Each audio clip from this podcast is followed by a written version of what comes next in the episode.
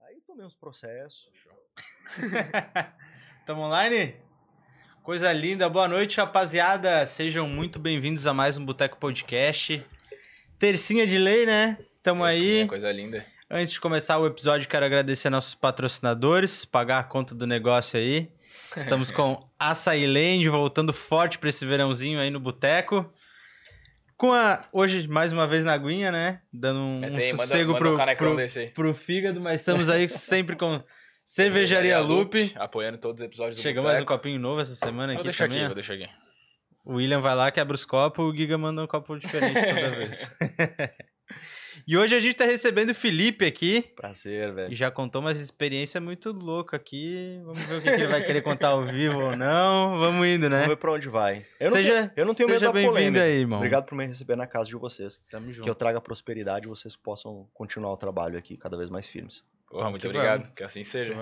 Será? É, eu vi Será? ali que tu já botou ali quando a gente convidou, já postou com polêmica ou sem polêmica pra galera votar. Eu falei, Eu não tenho- "Ei, eu- lá vem, lá vem Cara, pedrada. eu, eu não tenho medo da polêmica. Eu fui introduzido logo cedo nesse mundo e eu aprendi que a gente ter opinião não significa se fixar a opinião, mas desenvolver certas ferramentas para a gente encontrar uma medida de razão. E eu tava falando ontem, a gente teve um encontro, né? Só gente grande, velho. Só ando com gente grande. Gente grande que eu digo a gente que te faz crescer, que te leva para outro nível, que te fala coisa na cara, que te faz evoluir. E a gente tava falando sobre se forjar, essa preparação, esse treinamento. Tudo é um treinamento, velho. Então, quando tu passa a ver tua vida toda como um treinamento, por exemplo, a gente tá aqui agora fazendo essa entrevista, por quê? Treinamento. Então, você treina sua oratória, você treina sua expertise, você treina seu conhecimento. Isso é um compromisso público, porque as coisas que você fala aqui, elas ficam gravadas. Então, existe também um treinamento de minimizar erro. Uhum. E isso é crescimento, sempre numa questão importante. Será que eu tô do lado certo? Quem se faz essa pergunta, geralmente é quem é são. Existe um lado que não se faz essa pergunta. Quando tu chegar num ponto que tu fala assim, eu tô no lado certo e foda-se, desculpa o palavrão, mas é Ah, necessário. vontade. Quando você chega nesse lado que você diz eu tô do lado certo, dane-se, acabou, é isso, aí você tá perdido. A questão é, enquanto você se pergunta, será que eu tô do lado certo? E eu me questiono muito isso, é porque você ainda tá sóbrio. Sim, é, eu concordo na real com isso aí. Porque é mais, é- vai mais ou menos naquela linha do a pessoa que acha que já aprendeu tudo que tem pra aprender, né?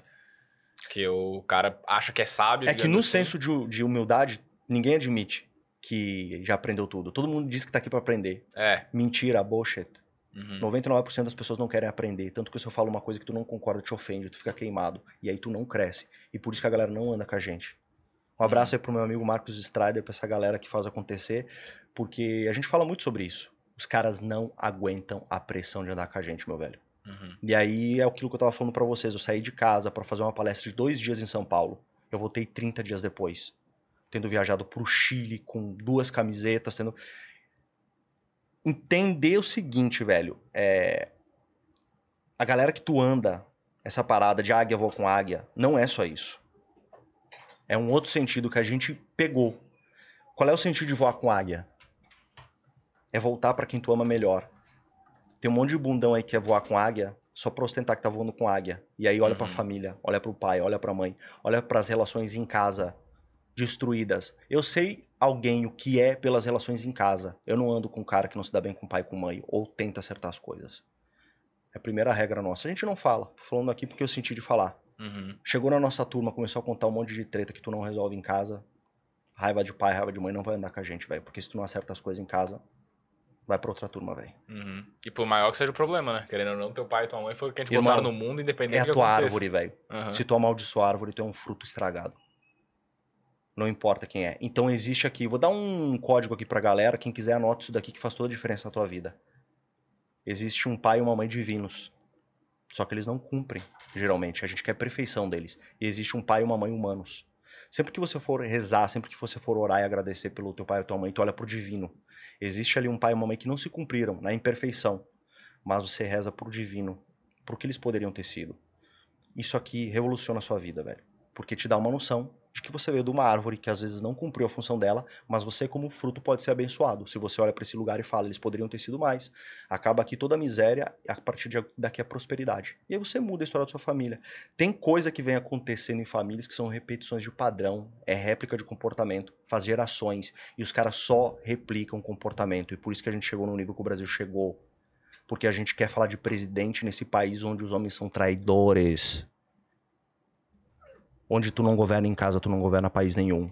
Como é que nego pode dar pitaco no que o Lula e no Bolsonaro devem falar se não consegue governar em casa? Se tu não respeita tua esposa, se tu não respeita teu marido, se tu não honra teus filhos. É, eu tava falando, eu não me lembro nem quem que foi, mas eu tava falando esses dias que essa, a gente cobra muita ética, muita perfeição de muita gente, né? E a pessoa não cuida das próprias relações, não necessariamente só dentro de casa, né? Mas, tipo, relação, assim, de... Porra, Quem de, tu é, né, mano? É, teus amigos, teu... Às vezes não precisa nem ser amigo, mas num trabalho, em qualquer lugar, né? O cara vai trabalhar numa empresa, fica rezando para ser demitido, para sacar FGTS, pegar seguro-desemprego. Pô, você tá indo trabalhar para fazer o negócio crescer, para prosperar, ou tu quer fuder os caras e botar dinheiro no bolso? É um ciclo que se instalou no Brasil, mas a gente tá acordando, velho. E eu acho muito necessário. Então, assim, hoje eu consigo ver até esse local que a gente tá vivendo de eleição como um local necessário de fato. Porque ontem eu fiz uma pergunta importante pra galera. Eu fiz a, a minha pergunta foi a seguinte: que governo o Brasil merece? Uhum olhar para esse lugar. Porque a gente tem que começar a criar esse reino em casa. E a nossa missão, da nossa turma, ela se voltou muito para isso. Começa a olhar o reino que tu tem em casa, velho. Porque a gente tá vivendo num país de promiscuidade e a prosperidade desse brasileiro tá na finalidade 1. Um, que é o quê? Se você dá dinheiro pra uma criança, o que, é que ela faz com o dinheiro? Gasta. É, muito provavelmente. E se ela guardar, ela tá fazendo o quê? Também não tem finalidade, ela só guarda por guardar. Ela viu alguém, ela disse que tem que guardar, ela não tem sonhos. Olha que doido. Você dá dinheiro pra uma criança, você entrega coisas pra uma criança, ela gasta em prazer. 99% das pessoas, quando você dá dinheiro para elas, elas gastam como? Prazer. Finalidade 1. Um. Uhum. O cara que enriquece nesse país é o cara que tem múltiplas finalidades. Então, prosperidade é o exercício de múltipla finalidade. O que, que é isso? Esse copo d'água é só um copo d'água. Mas se eu sentar com vocês aqui, com esse copo d'água vocês também tiverem, vira comunhão. Estão entendendo o que eu tô falando? É o dinheiro, quando ele se volta pro prazer, é a finalidade um. Quando o dinheiro se volta pra eu preciso de dinheiro porque eu quero gerar confortos, eu quero gerar união, eu quero comprar uma mesa duca para minha casa, um sofá duca, não para sentar sozinho ou para ficar vendo Netflix, porque eu quero sentar com a minha família e contar uma história. Eu quero uma mesa bonita com uma taça bonita e valiosa porque eu quero fazer um brinde com minha família e brindar as pessoas que acompanham minha prosperidade. Finalidade 2, finalidade 3, finalidade 4. Eu ando com muito bilionário tive essa sorte. Trabalhei no Grêmio, então sou padrinho de casamento uhum. de jogador de futebol, é, dono de construtora. Ah, gremista aqui, ó. É isso. Saber Trabalhei, fofoca, pô. Trabalhei. eu comecei no futebol. Aprendi muito. Até hoje, sou amigo de, de, vários jogadores. Metade dos meus amigos jogam futebol. Jogaram em outros lugares do mundo. Por que eu tô falando isso? Porque quando você começa a observar a prosperidade das pessoas, o ganhar dinheiro, o ser feliz, o desenvolver, é gente que não fica na finalidade 1. Um os caras, eles sempre têm um intuito segundo, terceiro, quarto, quinto, sexto, sétimo. Então eu tenho um amigo, por exemplo, que gosta de correr, né? Participa das fórmulas aí, Lamborghini e tal. E ele gasta, mano, 50 mil reais por mês para se divertir. Só que não é para se divertir. É para fazer network. Então, ele constrói prédios e ele precisa de terrenos. Uhum. E ele sabe que os caras que mais têm terrenos no estado estão aonde? Lá correndo com ele, porque a gente que também investe 50, 100 mil por mês. Então ele vai para esse lugar para conseguir parcerias, terrenos, para construir, para gerar emprego para a galera. Então ele vai ter lá 500 mil funcionários sempre ativos, sempre ativos. Então olha só, ele não está indo lá para exercer prazer, ele está indo lá para exercer prosperidade. Então, de uma coisa, olha o número de finalidades que o cara tira. Uhum. O pobre tá sempre na finalidade 1. Ele come comida para se saciar. E o pobre que eu tô falando aqui não é só o cara que mora numa casa que tá caindo hospedado, não é isso. O pobre às vezes está numa mansão. Porque ele tem dinheiro, mas a prosperidade dele é limitada ao dinheiro. Porque ele sem dinheiro ele não é nada. E ele não tem comunhão. Então assim, ele quer ganhar dinheiro para quê? A onda que a gente tem agora de ricos que estão surgindo são esses ricos emergentes. O cara tipo assim, começou a vender curso, deu certo, ficou rico. Uhum. Só que você vai para casa do cara e olha a relação dele com a família. Olha o que ele faz pela família. E aí você percebe se ele tem prosperidade ou não, porque ele tá usando o dinheiro dele para ele, para ostentar, para mostrar. Mas o sofá que ele comprou, que ele pagou 10 mil, o tapete que ele pagou 10 mil, o televisor que ele pagou 10 mil, só ele usa, ou ninguém usa. Uhum. Eu acho que todo o dinheiro, uma conclusão final, digamos assim, né? Mas todo o dinheiro que a gente tem que é pra mostrar pros outros, na real, não tem sentido, né? Eu acho que tu tava falando ali de prazeres é finalidade um, não é? Porque senão vai vir gente falar depois, ah, ô Felipe, mas daí eu não posso ter prazer. Porra, pode, pode e deve, né? Eu acho que o dinheiro ele tem que ter também essa Onde é que tá o teu prazer? É, Essa é a pergunta. Se o teu prazer tá na bebida, se o teu prazer tá no açúcar e na pornografia, parabéns, tu foi lobotomizado. Agora Uhum. tu pertence ao sistema. Vai lá comer teu bolinho todo dia, vai lá ficar viciado em açúcar, vai lá ficar viciado em bebida, em coca, vai lá ficar viciado. Tu vai andar com essa galera. Uhum. Engraçado, mano. Aí, Felipe, mas então a galera que tu anda. Galera, não tem vício, velho. É difícil, difícil ter vício. Se tem vício, a gente tenta corrigir. E vício que eu digo são muitos vícios. O vício da pornografia, por exemplo, no Brasil, velho. É insano, velho. Se os caras soubessem o mal que faz a pornografia, eles cortavam hoje. Quero uma explicação, uma explicação sobre a pornografia, que é uma, uma coisa que a galera precisa largar e quer Uhum. argumento. E, tipo, Felipe, eu tô querendo largar, eu preciso do argumento certo. É, conquistar alguém demanda competição. Então eu vejo vocês, pô, eu vou competir com vocês pra ter uma mulher, né? A gente vai dis- disputar uma mulher, o homem principalmente. Então você tem que desenvolver qualidades. Se tu tem a pornografia, tu não precisa ter mulher. Tu não precisa desenvolver qualidades. Até tem porque tu, e até porque se tu fosse comparar com a tua pornô, provavelmente tu nunca vai. Tu não vai ganhar dele. É. A galera tá presa nisso, velho. E isso, eu vou falar uma parada. Eu já consumi muita pornografia. Só que eu não sabia que eu consumia muita pornografia. Até ver. Entender o mal que fazia. Pro teu relacionamento, pras pessoas que tu convive. Porque, tá, beleza. Felipe, eu não sou viciado em pornografia. Então tá, fica um ano sem. Se tu ficar um ano sem, tu não é viciado mesmo. É, isso é uma coisa que eu queria te perguntar, na real. Porque a galera fala, ah, não, viciado, eu não vejo todo dia, sei lá. O que que seria o viciado? Viciado é quando o cara demanda daquilo sem poder dizer não. Por isso que tu precisa do teste. O que, que seria viciado? Tu consegue dizer não? Tu consegue dizer não? Tu consegue dizer não pro açúcar? O último vício que eu tô combatendo.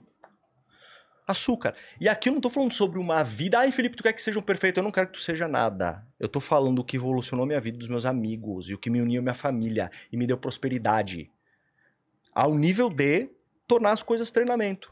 Esse ano foi o ano de maiores provações da minha vida. Tipo assim, velho, é, para abrir o jogo pra vocês entenderem do que eu tô falando aqui, como a vida vem e testa e do que eu quero dar pras pessoas aqui. Eu não quero dizer como elas têm que viver. Eu tô dizendo o seguinte, irmão, você que tá vendo esse programa aqui, se você tá numa ansiedade, se você tá numa depressão, se sua vida tá ruim, talvez seja bom você me ouvir.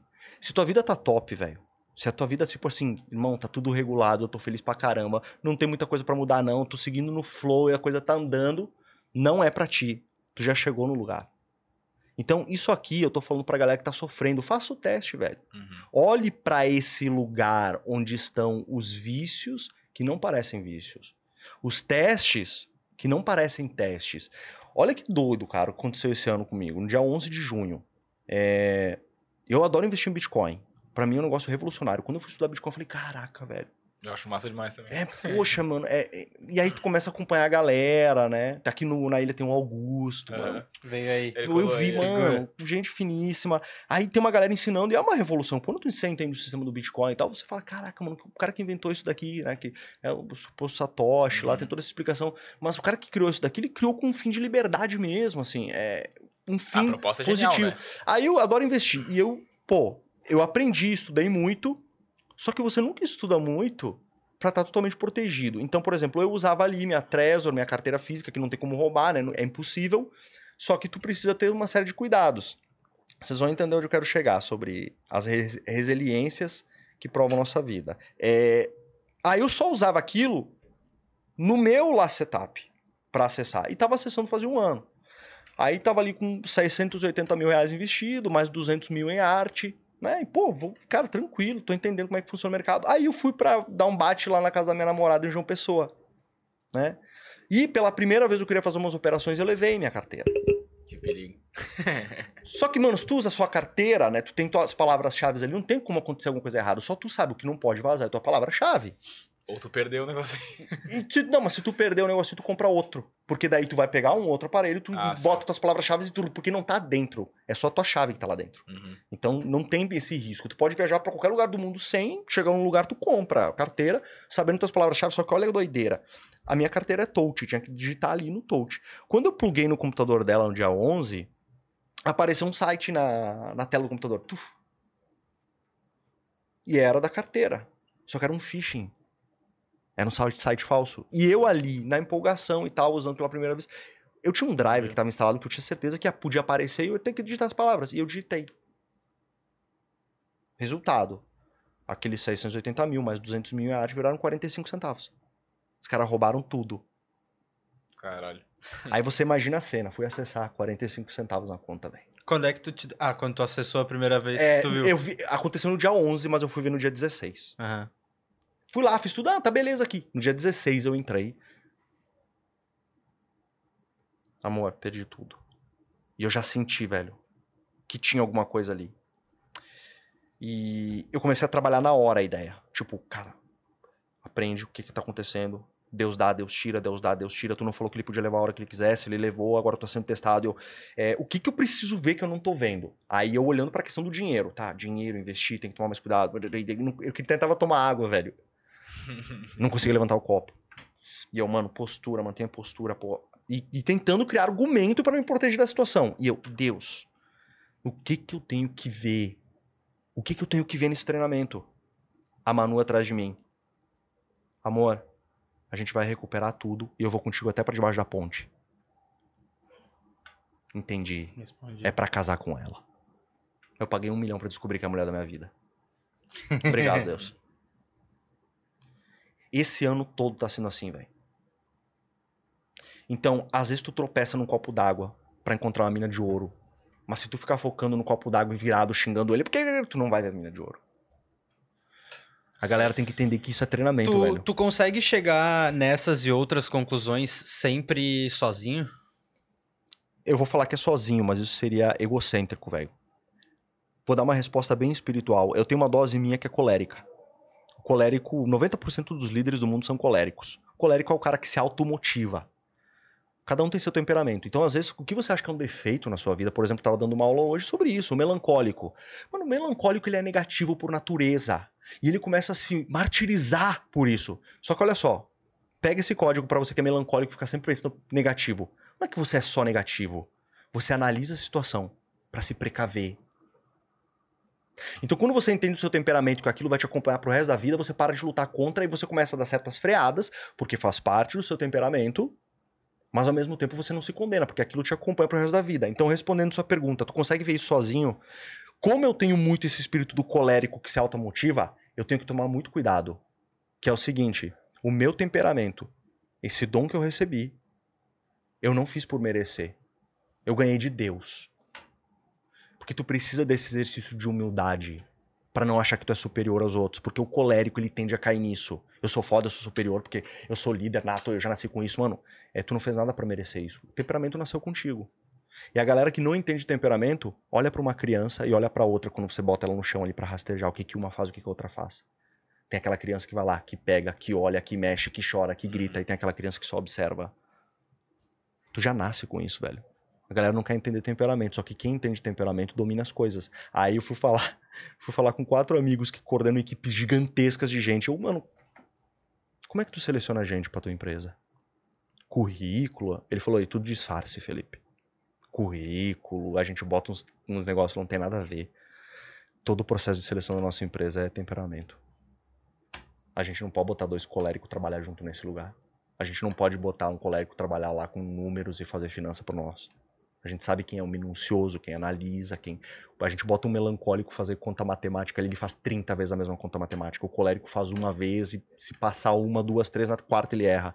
O sanguíneo fica alimentando, animando o ambiente, alegre pra caramba, mas ele não termina as coisas que começa. Então os caras sabem quem contratar, velho. E o empresário que não domina isso, que não consegue ler temperamento, tu pode fazer intuitivamente. Tem muito amigo meu que faz intuitivamente. Mas quando tu encontrar um cara que tem um intuitivo com a técnica, ele vai te roubar todos os funcionários, ele vai quebrar teu negócio. Porque tem hoje o- uns testes que indicam Não sei se é personalidade que É. se chama, mas tem alguns testes que indicam alguns traços, assim. o né? temperamento é diferente da personalidade. O temperamento Uhum. você tempera. né? Ele é parte dos humores. É, cara, quando a gente fala- tá falando de temperamento, não é uma coisa nova, tá? Sim, sim. Hipócrates, em 400 a.C., foi o primeiro cara a falar sobre temperamento e registrar. Então, tem todo um sentido lógico. E quando a gente começa a ler gente, é, eu sempre me baseio no seguinte, mano, quem tá aplicando isso aqui tá prosperando? Essa é a pergunta chave, velho. Pera aí, deixa eu ver isso aqui. Tipo, quando eu falo de família que você tem que ter um reino em casa. Quem tá aplicando isso e tá fazendo um reino em casa tá prosperando? Tá. Então olha pra esse lugar. Quem tá estudando temperamento hoje? É que, sabe o que acontece muito? Vou falar pra vocês. Existe o nível 1, que é o nível podcast live. Uhum. Tipo o que vocês estão vendo aqui. O que vocês estão vendo aqui não é o que acontece quando a galera foda se reúne. Porque o papo é outro. Porque lá tu não tem medo de ofender. Tu Uhum. sabe com quem tá lidando. Esse é o nível 3. Então, pra galera que quer ir pra esse nível, vou dar um aconselhamento. Você pode acompanhar o podcast, você pode acompanhar a live do Felipe. Mas aí tem o nível 2. Vai pra um curso. Aí você pega um curso meu, tipo Visionários, lá tem 820 pessoas lá no curso. Uhum. Mas tem uma parada que é extra. Mentoria. Eu comprei uma mentoria semana passada, 50 mil reais, quatro aulas. Tu é louco, Felipe? Eu sou louco. Vai ver o grupo que os caras me botaram. Você não quer falar com as caras grandes? Vai pra mentoria, velho. Então, assim, tem cara, velho, que pegou esse jogo. Imagina vocês estarem numa mentoria com, sei lá, o Joey Rogan. Uhum. Quanto vale isso? Se é que tem preço, né? Não só com o que vocês aprendem, mas vocês estão num grupo com o Joe Rogan. E vocês podem dizer aqui, eu tô no grupo do Joe Rogan. Caraca, o cara tá no grupo do Joe Rogan só pra entrar é 500 mil. Então a galera não quer investir em si, velho. Uma coisa que eu aprendi, pô, eu, eu venho da base, me interrompa se eu estiver falando demais. Que Não, não. é, vai é indo, vai ó, uma coisa pra galera que quer, quer entender mais temperamento, eu vou dar uma dica bem, bem básica, assim, pra você identificar se o cara é, é colérico e sanguíneo ou melancólico e fleumático. O cara se comunica demais, colérico e sanguíneo. O cara é mais pra dentro, melancólico e fleumático. E aí que é um erro clássico, velho. Então, às vezes, tu tem uma namorada que é quietinha, mano. E aí tu fica falando o que pra ela? Tu tem que se comunicar mais! Não tá no temperamento dela, velho. Quando vê, rolar. tu acha que o problema é teu. Ela tá brigada comigo. Caraca, ela tá estressada comigo. O que que eu fiz? Amor, o que que eu fiz? É o temperamento dela. Então, quando tu começa a cobrar o fleumático e o, cole... o fleumático e o melancólico sobre falar mais sobre os sentimentos, parece que tem alguma coisa errada com ele. Por isso que o fleumático melancólico é os caras que enchem as clínicas dos psicólogos, velho. Entendeu? É, Porque então, ele, a- ele vê que o problema tá nele, não no. Claro, e é, e é uma qualidade, velho. Uhum. Tá entendendo que tu ser introspectivo não é um defeito? Sim. Se tem o cara que tá falando o tempo todo, despejando coisa, é importante ter o cara que ouve e analisa. Se- só que se tu começa a ver isso como um defeito, então na era da comunicação, que quem tem a comunicação domina, os caras que são intro- introspectivos, eles começam a ficar abalados. Tem alguma coisa errada comigo. Não tem. Tu é um cara analítico. Uhum. O melancólico busca a perfeição. O fleumático busca a conciliação. Ele quer alegrar, ele quer, tipo assim, deixar todo mundo bem no ambiente. Tu botar um fleumático aqui, ele ia estar olhando pra mim rindo agora e concordando com tudo. Uhum. Mesmo discordando. Então, às vezes, tu acha que é um defeito, mano. O fleumático, ele gera conexões. Ele é um cara que, ele tá procurando ali deixar todo mundo confortável, ele engole muita coisa. Então, um exemplo... Talvez seja alguém mais de bastidor, por Irmão- exemplo. Exato, irmão. E às vezes, sabe o que acontece em relacionamento, que é uma lástima? Eu tô pegando muitos meus amigos agora pra. Porque eu tô, pô, tô dando tanta mentoria, tanta mentoria que eu tô falando assim, mano, pra cada 10 mentorias que eu tô dando, eu vou pegar um amigo meu pra dar uma mentoria de graça, porque amigo geralmente não quer te pagar as coisas. Uhum. Então, eu dou uma mentoria de graça Erro. pra. pra- Erro, É. erro, erro. Mas eles enxergam. O cara consegue enxergar. Porque quando tu dá duas, três aulas pra ele, ele fala, mano, eu devia ter feito isso antes isso Uhum. contigo. E de alguma forma eles vão te retribuir. Então, em nome do teu amigo, tu ajuda eles. Como eu ajudo, por exemplo, agora. Eu tenho um amigo meu que é fleumático. Ajuda todo mundo. Coração 10, velho. Ao ponto de, em dado momento, ele queria comprar lá um- uma caminhonete. Eu falei, não compra caminhonete porque tu vai passar sábado e domingo fazendo a mudança dos outros de graça. Uhum. Porque tu não consegue dizer não. Aí, ele casou com uma colérica. Colérico vai consumindo os espaços, velho. Vai tomando lugar. Aí, olha que doido. A grande qualidade dele é que ele pega as coisas pra ele e ele tenta conciliar o ambiente. Ele não quer causar atrito. Uhum. Aí o que a colérica começa a fazer com ele? Tu precisa se impor mais, porque todo mundo monta em ti, tu não tem voz, tu não tá vendo que estão se aproveitando de ti. Ó o que tu tá fazendo. Tu tá pegando a maior qualidade do cara e tu tá Invertendo transformando num defeito. É. É o jeito de falar. Como Como é que você vai falar com o fleumático? Amor, eu adoro o jeito que tu é, ajuda os outros, a tua bondade. Me acolhe. Tu é uma pessoa plena. É... Só que se tu quer ajudar os outros, né, e tu tem essa necessidade de ajudar todo mundo, a tua bondade, às vezes, tu precisa falar o que tu tem dentro de ti. Porque se tu tiver uma coisa que pode mudar a vida da pessoa e tu não tá entregando para ela, o que, que tu tá fazendo? Tu tá deixando de fazer o bem. Tu não quer fazer o bem? Se tu tem alguma coisa que tu precisa falar, fale pra pessoa. Não guarde para si, porque tu é uma, é uma panela de pressão. Então, olha a comunicação como faz diferença. Aí sabe o que acontece num relacionamento onde uma colérica, um colérico começa a consumir um fleumático? Desaba o casamento não se mantém. Porque o homem, ele deixa de se sentir homem e provedor. Ele não se sente protegendo. Aí parece que tem uma mulher protegendo o cara. Imagina a cena, o cara tá ali tentando proteger, vem a mulher entra na frente dele. Eu protejo, sai fora. Como é que fica esse homem? Uhum. Por isso que tem um monte de relacionamento que não tem mais afinidade e tesão. Então, você saber isso seria o básico. Mas a gente não sabe o básico. Por que, que a gente não sabe o básico? Porque a gente não quer investir, porque a gente não quer andar com galera mais foda e a gente não quer ir pra grupo de mentoria. Sim. Imagina, eu vou pagar 50 mil pra estar no grupo de mentoria. Beleza, então gasta aí no teu divórcio. Sim. Não, essa parada do temperamento, para mim, assim, faz muito sentido, cara. Porque até em falar principalmente que é o, o ambiente que eu vivo, assim, de empresarial e tal. Se numa relação empresarial, tu consegue identificar que o cara do teu, do teu lado, por exemplo, não tá performando. Às vezes é só porque a equipe ali não comunica com ele bem, né? Tipo, não é necessariamente porque o cara é ruim e tal. Daí ele vai para outra empresa, deslancha, explode. Uhum. E é só uma. Não encaixou ali a equipe, os perfis das pessoas e tal. A gente vê muito isso. E relacionamento, imagino eu que seja a mesma coisa, né? Relacionamento amoroso. E, sabe o que é mais? Aí você vai falar assim, Felipe, é, eu não tenho só um temperamento, não. Você pode flutuar entre vários. É, tem um cara que eu admiro muito, que é o, o, o Italo Marcilli. Ele é um mestre nisso. E, cara, você olha pro cara e você diz, é um colérico. Ele é fleumático. Ele é o temperamento mais manso de todos. Mas o que aconteceu que tem grande poder de comunicação, tem ênfase? Ele treinou. Uhum. Então, se você sabe onde está o seu defeito, eu consigo ver boa parte dos meus defeitos. E aí eu consigo conter eles, mas eu nunca vou vencer. Eles vão estar tá sempre aí espreitando.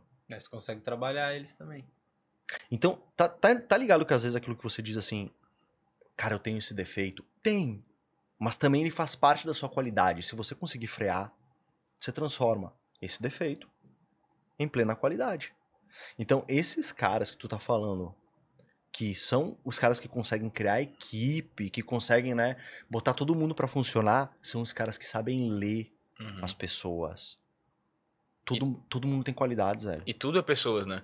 Tipo, uma empresa. Uma empresa nada mais é do que um monte de gente trabalhando junto. Esse podcast aqui só tá acontecendo, porque essa equipe aqui encaixou e a gente tá fazendo as paradas pra frente, né? Se, Esse papo aqui só tá rolando, porque a gente se consegue trocar de desencaixar, tu tem que saber por que que tá desencaixando. Sim. Porque às vezes o temperamento daquela pessoa. Se ela tem mais dificuldade de falar, né? Porque assim, é, é complicado você ver um cara que é comunicativo igual eu e às vezes você fica pensando, ah, eu não tenho essas ferramentas. Você tem outras que podem ser potencializadas. Todos nós temos. Mas primeiro, né, é muito difícil no ambiente familiar, no ambiente de casa, a gente conseguir se potencializar quando tudo parece ser defeito. Uhum. Eu dei uma dica esses dias para um amigo, eu falei assim, irmão, faz o seguinte, para cada defeito que tu der para tua namorada agora, tu tem que dar cinco elogios. É difícil, cara. Se tu parar hoje, quantas vezes tu elogiou, por exemplo, teu pai e tua mãe hoje, no tempo que tu viu eles? A gente não elogia, velho. É muito difícil. É muito mais fácil criticar, né? Realmente. e, e, assim, o elogio, sempre que a gente dá, a gente parte. Não, eu elogiei. Eu falei, mãe, tua comida tá boa. Uhum. Sacou? Mas tu acha que essa, essa. A gente não falar o elogio é uma falta de percepção ou é uma falta de querer falar, uma falta de reconhecimento? É um pouco de tudo. É, você, primeiro de tudo, a gente tem dificuldade para ver quando alguém merece um elogio. Porque a gente não tá olhando pra pessoa. A gente tá o tempo inteiro olhando para nós. Hum. É, ontem eu recebi um. Recebi uma chave assim que foi fenomenal, velho. Eu ensinei pra galera fazer um exercício chamado close que, que é o close? Tua mãe tá lá na cozinha lavando louça. Você vai lá de canto de olho, olha para ela lavando louça e tenta dar um close nela para ver as imperfeições, os detalhes.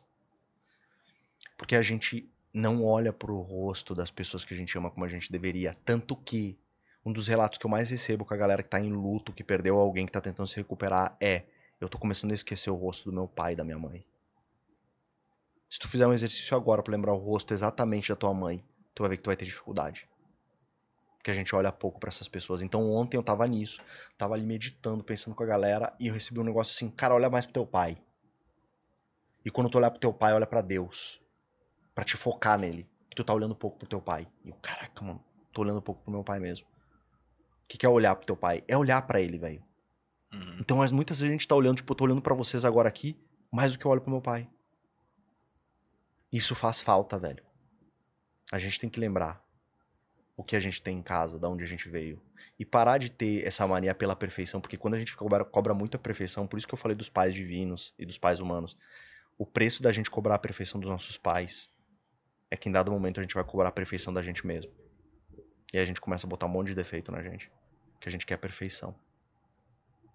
E, E a todo gente- mundo tem, né? Um monte de defeito. É inevitável. Graças a Deus, velho. Uhum. Porque a gente tá nessa vida pra quê? Pra olhar pra esses defeitos, velho. Conseguir superar eles. O que é superar um defeito, velho? Isso é uma vitória humana, velho. Que te leva pra um outro lugar, um outro estágio. Divino. Você olhar pra um defeito seu você conseguir vencer. Você conseguir largar alguma coisa. Tem um amigo que largou crack, velho. E hoje é dono de mega empreendimento. O cara ficou internado um ano. Provação em cima de provação. Escrevi um livro sobre ele, inclusive. Por nunca desistir. 16, dos 14 anos até os 16 por ano de autoestima, usando droga, droga, droga, droga. O pai não queria ele em casa, a mesa da família era um cemitério, xingamento, briga, cobrança. Aí ele vai crescendo, aí ele é internado numa clínica, ele sai, ele começa a trabalhar de pintor, o pai dele dono de uma mega empresa. Aí quando ele começa a se dar bem com o pai dele, o pai dele tá indo para um jogo do Inter, tem um acidente, né? Um caminhão cai, ele vai bate em outro carro, morre. Deixa a empresa pro menino. Então, né, olha que doido, o cara sai ali e forma uma das maiores, uma das maiores construtoras do Brasil. É, o cara sair desse lugar e ir pra esse lugar, mas com coisas por consertar, principalmente com o pai, porque não Uhum. deu tempo. E aí, como é que você faz Pra consertar coisa de quem já foi? Acho que não tem, talvez, um sentimento tão ruim quanto esse, né? E a gente só vê, cara, quando a gente se deparar com isso, tipo assim, a perda, a saudade, velho. E se a gente não tá aqui nessa vida pra isso, a gente tá pra quê? Então, por isso que eu falo, às vezes a gente tá debatendo tanta questão política e tal. E quando a gente vai face a face, né? Eu sou um cara conservador, eu vou votar no Bolsonaro.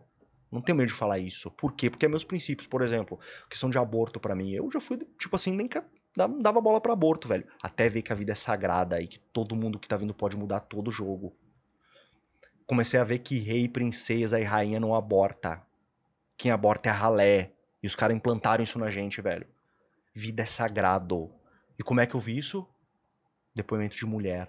Mulheres que abortaram. Eu vi pra onde foi a vida delas. Ou de que defendiam o aborto. Tu começa a ir pra miséria, miséria, miséria. Só que olha que doido. Eu posso não gostar do Lula, mas se tu me botar com o cara do Lula aqui, eu tenho grande tendência a criar afinidade com ele. Você viu que teve o debate agora ali? E aquilo tudo, o cara, ah, os caras vão se matar, velho. São só duas pessoas ali, as próprias ideologias. A gente tá vivendo um plano aqui de combate e existe um plano que tá. Uma luta que tá acontecendo aqui, uma luta que tá acontecendo aqui, velho. No final das contas, né? Vamos lá. As pessoas brigam pelas pessoas erradas, né? Irmão, a gente fica olhando pra fora, a gente tem que olhar pra dentro. As coisas estão acontecendo aqui, à nossa volta. Como é que tá as pessoas que tu ama? Não é como tá o povo da Nicarágua, como tá o povo da África do Sul, como tá, como estão as pessoas que tu ama. Então, quando certas nações elas começam a ruir, a gente tem que se questionar o porquê isso está acontecendo, né? É, existe um- uma coisa que muita gente defende, né? pessoas que eu ando, e elas falam sobre os restarts. Todas essas questões que estão surgindo agora ideológicas, discussões infundadas, são discussões que elas vão zerar. Vai lá pra Ucrânia ver se os caras estão falando de botar um terceiro banheiro ou liberar maconha. Uhum. E o bicho vai pegar. Pra mim é óbvio. Olha pro mundo que tu vai ver que o bicho vai pegar.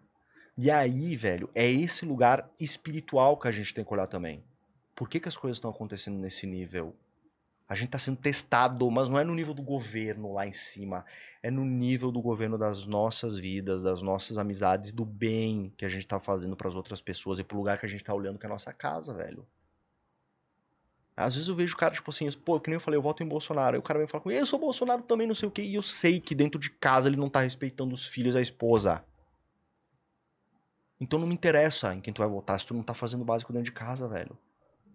Se tu, pô, tu tem uma mulher, tu vai pro puteiro, tu volta com essa boca e tu beija tua mulher, teus filhos com essa mesma boca, velho. Acorda, velho. É forte falar isso, mas pô, o É, brasileiro é forte, ele, é ele precisa dessa. Porque eu, eu tô falando aqui sobre um conceito, velho, da gente poder sair desse lugar de depressão e ansiedade que a galera tá entrando. O pessoal tá doente, velho, e doente no nível emocional. Então o que eu tô falando aqui, se tá te doendo, olha pra esse lugar. Se, mano, se tu tá ouvindo a voz da dor, olha pra esse lugar, porque qual que é a sacada aqui? Quando tu tem uma ferida e eu toco na ferida, dói. Se tu tem uma cicatriz, eu toco na cicatriz, não dói. Ferida é coisa aberta, impossibilita movimento. Cicatriz é coisa que tu superou. Olha só que doido. Ninguém quer ouvir a tua história de dor sobre ferida. Tem muita gente que tá contando uma história de dor e ninguém dá a mínima, velho. Sabe por quê? Porque tu tá falando uma história de dor pra ti. Tu tá só repetindo uma história tua. Qual é a sacada pra tua comunicação chegar nas pessoas? A tua história de dor, que era ferida, tem que ter virado cicatriz. Ou seja, a minha história te cura. Quando acontece isso, as pessoas se conectam contigo. Por que, que tem muita gente que começa blá blá blá blá blá blá blá, e te cansa? Tipo, ah, meu Deus, de novo essa história. Porque ele tá contando pra ele uma história de dor. Uhum. Tem que transformar ferida em cicatriz. É porque quando tu fala algum problema que tu não resolveu, tu não tem autoridade pra falar sobre aquilo ali também, né? Esse que é, o... É, é que nem se eu mostrar uma cicatriz pra vocês aqui e falar assim, mano, eu fui fazer uma luta medieval lá na Noruega e o cara me deu uma espadada aqui. Mano, é duca, tipo, caraca, olha a Uhum. cicatriz do cara.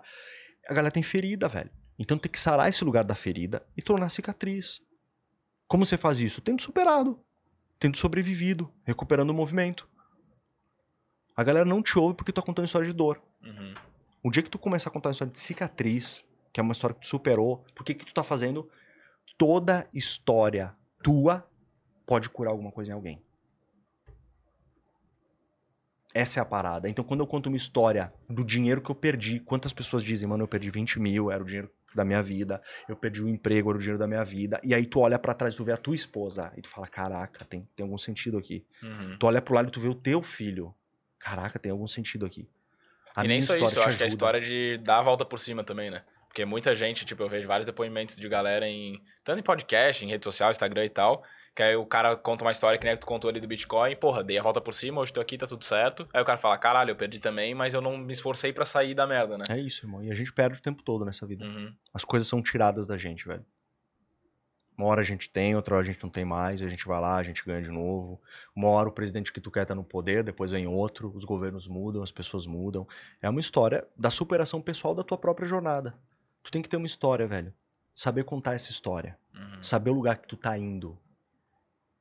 O problema é que a galera faz muita transferência. Tá ligado que a galera é coadjuvante da própria vida, velho? O Bolsonaro não é maior que eu. Sim. Ele Nem tem, ele tem a história dele. Uhum. Só que é, é diferente você falar isso e você sentir isso. Vai pro centro de uma mega cidade, uma metrópole e olha pras pessoas. Tu não sente que elas têm a própria história. Não, aqui mesmo, tu já vê, tipo, a- a- na minha visão, né, tu ter a esperança que um presidente é quem vai resolver tua vida, no geral, tipo, e só pelo tamanho do movimento que isso acontece no Brasil, cara, tu tá botando totalmente a responsabilidade da tua vida na mão de alguém. E não vai mudar, cara, não vai mudar. Não vai. Tipo, independente de quem vier, beleza, pode ajudar ou dificultar, pode. Mas, porra, depende de ti, cara. Isso é, porra, a pessoa transfere 100% a responsabilidade pra outra coisa. E uma parada que eu levo muito em consideração é a liberdade individual, né? Então, que nem tu tá falando, ah, tu tem que olhar pra ti e fazer a tua história, pela tua perspectiva, né? Talvez a tua história pra ti seja diferente do que a tua história pra mim. Eu vejo com um olhar, tu vê com outro. Mas o que importa é como tu tá vendo a tua vida e tal. E o que a única coisa que me pega nesses negócios de governo e tal é esse tipo cerceamento de liberdade, sabe? Ah, o cara não poder falar alguma coisa, não poder postar alguma coisa, não poder viajar, não poder abrir uma empresa que ele quer abrir, tipo, isso é a única coisa que me pega assim um pouco. Interessante você falar isso, cara, porque é, esse foi um erro que o PT cometeu muito. E eu senti na pele isso. Por quê? Em 2016, né, eu passei quase 10 anos escrevendo para jornais, e eu fiz um texto, cara, eu metia muito pau, tipo assim, na igreja. Cheguei a fazer texto contra o Edir Macedo, né? Mas teve, peguei uma época muito turbulenta, assim, xingava os caras pra caramba nos textos. E, por exemplo, xinguei evangélico em dado momento. Aquela frase do rebelde. Que tu acha que tu pode mudar o mundo. sim. E, cara, eu xinguei muita gente. Só que nunca, jamais, alguém me mandou um e-mail me ameaçando. E... Aí teve uma época que eu escrevi um texto contra o PT. Três processos. Do diretório do PT. Tá lá os processos. Eles- depois eles tiraram. Porque o que que aconteceu ali? Eles me perderam. Porque eu vi quem que eram os inimigos. Quando alguém tenta te tirar a voz, velho, é, toda essa manifestação que a gente tá vendo, e aí eu já aviso, o PT já perdeu. Por que já perdeu? Por- Porque hoje, olha pro outro lado, uma galera que nem se manifestava que votaria do outro lado, hoje é mais de 50 milhões de pessoas votando do outro lado, meu amigo. Uhum. Por quê? Porque eles começaram a tirar certas liberdades. E o brasileiro, o Brasil não é Venezuela e Argentina. Mano, esse país é gigante, velho. São múltiplas culturas. Minha namorada é nordestina, tu vai pra João Pessoa, eu vou pra aquele lugar, eu fico encantado. Eu falo, cara, com essa beleza toda, esses caras deveriam ser primeiro mundo, velho. Olha o que é o Nordeste, velho. Isso aqui era pra ser primeiro mundo. A gente, pô, tá numa ilha, é Duca, Floripa. Mas, sinceramente, velho, o Nordeste é lindo demais, velho. Aquela água, tu tem praia. O que que a gente acha paraíso lá, eles. É um bairro lá, tipo, é, normal. Então, velho, é olhar pra esse lugar do tesouro que tu tem. Pra não jogar isso, aquilo que você falou, pra responsabilidade de outros. Não deixa outros administrar o teu tesouro. Olha pra esse lugar e pro potencial do teu povo, velho. O brasileiro tá, o Brasil tá engatinhando, velho. A gente tem que passar por todo esse processo e a gente tem que olhar pra esse lugar de a galera fala muito de polarização. Cara, o Brasil não tem polarização aqui, velho. Mas vamos falar a verdade, tá bem de boa, velho. Os caras não sabem o que é polarização, velho. Vai pro mundo, pro mundo árabe aí. Uhum. Então, assim, cara, tu já tem noção que o Brasil ele tá vivendo talvez o período de mais polarização da história? Mano, a galera tá. A galera sai com adesivo. Eu passei o cara com a bandeira Sim, do sim. Lula e. Ah, você pô, dar um soco no cara do. Não existe, velho. Então, tipo assim, a galera tem aqui um princípio de que, ah, polarizado por quê? Porque o Brasil nunca enfrentou isso. Então o Brasil acha que briga de quinta série, que é dois caras se xingando, é polarização. Não é. Uhum. A hora que chegar a polarização, sabe quem entende polarização? A Rússia entende polarização. A China entende polarização. Impérios, velho. Os caras têm 5 mil anos de império. Então, a gente tá rastejando nesse quesito. E eu sempre gosto de olhar o lance da evolução. A gente não tá aqui pra evoluir. Certas evoluções têm que passar por provações. Aí aquela questão, os caras vêm aqui, eu defendo o Bolsonaro, tenho certeza que ele tá certo. Mano, não tenho certeza. Eu me dou o benefício da dúvida Uhum. Pra conseguir evoluir e não cometer os mesmos erros, Pô, velho. eu não boto minha mão no fogo por ninguém. Não. Exato. Por Co- ninguém. A galera é doida. Então, tipo, o lance que teve agora, por exemplo, das vacinas. Mano, eu olho com desconfiança. Porque Sim. se o governo tá, tá mano, jogando vacina pra mim, e, pô, o cara vai lá. Aí, olha que doido. O cara odeia o Bolsonaro. Aí tu confia na vacina que tá vindo por mão do Bolsonaro, pô. Eu, olha pra esse lugar e, tipo assim, não confia em tudo. Por isso que eu falo, quando a gente fica olhando muito pra fora, a gente enlouquece. A gente tem que aprender a olhar mais pra nossa casa, velho. Pros nossos amigos. Pras pessoas que estão próximas. E sair um pouco da internet, velho. Uhum. Cara, é um teste que eu vou propor pra galera que tá em casa. Só depois da live, tá? É pra sair só depois da live. Exatamente. Não, internet que eu digo, tipo assim, aquela coisa de con- conteúdo dopaminado, Uhum. que não tem fim. Mano, se tua a mão, gente é viciado. se e- tua mão e tá não fazendo sabe. muito assim, toma cuidado, velho. Porque tu tá ocupando espaço da tua vida com coisas Uhum. irreais. É excesso de informação, velho. Tá fazendo muito mal pra galera. Então eu, por exemplo, olha que doido, né? Eu Isso não é tenho. foda, né, Eu não velho? tenho. É eu- informa- Às vezes ser meio alienado é até bom, eu acho. Irmão, tá ligado? eu não tenho 4G no meu celular. Eu sou um cara que vive da internet. Eu sou um cara, sei lá, teve mês que eu fiz 20 milhões de acessos no Instagram. Eu não tenho 4G no meu celular. Hoje eu liguei pra ver aqui pra a localização pra vir certinho. Eu não Te tenho. ligou? Mano, Não, liguei o pra- Ah, pra 4G. ligou chegar aqui. 4G pra chegar Uhum. Então, assim, por quê? Se eu que vivo disso, tô tomando cuidado, você que não ganha dinheiro com isso. Tem que tomar Quando, cuidado aí. olha só, quando o produto é de graça, na verdade o produto é você. O Instagram é de graça, o TikTok é de graça, o Facebook é de graça, cuidado, o produto é você. E a gente tá caindo nas copy, velho. Os caras são Hum. especialistas em sequestrar a gente. Uhum. E aí, quando tu tá olhando pro celular, tu não tá olhando pra onde? Pra dentro de casa. O segredo é esse. Roubar as pessoas do lugar que importa, velho. Vai ver, na hora que tu for fechar os olhos aqui, teu último momento, tá pronto pra morrer. Eu quero ver se tu vai lembrar do Lula e do Bolsonaro. Sim. Vai lembrar de Ah, e eu muito menos deles e de várias outras coisas que tu não vai lembrar também. É massa tá falar ligado? ni- falar nisso. A galera tem medo de Sim. falar de política e tal, velho. Tem medo porque é infantil, velho. Uhum. O cara que tem medo de falar de política e fica aqui. Aí tem nego que deve estar ouvindo agora. E aí tem uns que estão lá com a bandeirinha do Brasil, tem outros que estão lá xingando. Mano, vocês estão no jardim de infância, velho. Vocês não sabem o que tá acontecendo. Sim. É, eu tenho uma visão de política, principalmente, que os caras são, vamos dizer assim, os copywriters mais antigos, né? Tá doido, mano. Os caras são mestre. Aham. Cara, eu vou falar a real, assim. Às vezes eu vejo o Lula e os caras ficam falando: o Lula é burro, o Lula é burro, o Lula é O burro. cara é um gênio, velho. Não é. É. O cara é um gênio. Burro é tu, mano. que segue o que ele fala. Burro sou eu, velho, entendeu? Então, assim, tem que, pô, tem que tirar o chapéu pra, pra certas coisas. Os caras são bons no que fazem. Agora, se fazem pelo bem ou pelo mal, Isso. Hum. mano, Faz do julgamento de cada um. Uma né? coisa eu tenho certeza, eu posso garantir pra todo mundo que tá vendo esse programa. Porque eu vi coisa que eu não queria ter visto. E não dá pra desver. todo mundo vai acertar as contas, velho. A galera sempre fala pra Felipe, é, evita levar certos assuntos que são nossos aqui, porque a galera não vai entender. Eu tenho certeza que vai ter gente que vai entender o que eu tô falando. Todo mundo vai acertar as contas, velho. Se tu fez o mal, velho. Volta, né? Não. O mal é eterno. Não é que vai voltar nessa vida. Entenda. O mal não anula o mal. Por isso que tem muita gente que é má e prospera. E vai prosperar e vai ganhar dinheiro pra caramba. E vai viver a vida que tu queria viver. Só que não é disso que a gente tá falando. A gente tá falando de outro lugar. Que é um lugar que dura muito mais tempo. Aí acredite você ou não, velho. Uhum. Não, o que eu acredito muito é que, cara, independente do que tu fizer, tu planta o que tu colhe, né? E pode Talvez ser não que- nessa vida. É, E aí tu vai dizer assim, ah, Felipe, eu não acredito em outra vida. Tudo bem. é. Aí vai da crença de cada um. Vocês estão ligados na aposta do Pascoal, né? Não tô ligado. O Pascoal dizia assim, ó. é, eu prefiro fazer tudo certo, mesmo não acreditando, porque vai que exista. Melhor garantir, né? Hum. A aposta de Pascoal. Ele falou, cara, eu não acredito que exista, mas por via das dúvidas, vou fazer tudo certo.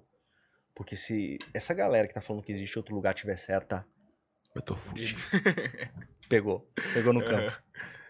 Não, mas isso eu, eu acho que assim, eu tenho uma visão até um pouco mais imediata nesse caso do que tu, assim. Eu acho que tudo que a gente faz de errado, a gente. Pode ser que colha pior ainda lá na frente, mas eu acho que, porra, sobra, cara, nessa vida. Porque eu nunca vi, assim, sei lá, parece, não é karma, não sei nem o nome que dão a isso, mas, pô, o cara que planta errado, tipo, que faz uma merda, ali na frente, a casa cai, assim. E não demora muito, cara. Eu tenho essa, essa visão. Sabe, assim, o conceito menos pra mim. de, sabe o conceito de karma? Na prática, é muito legal. É, se conta mais ou menos que a gente tá andando sobre os braços de Deus.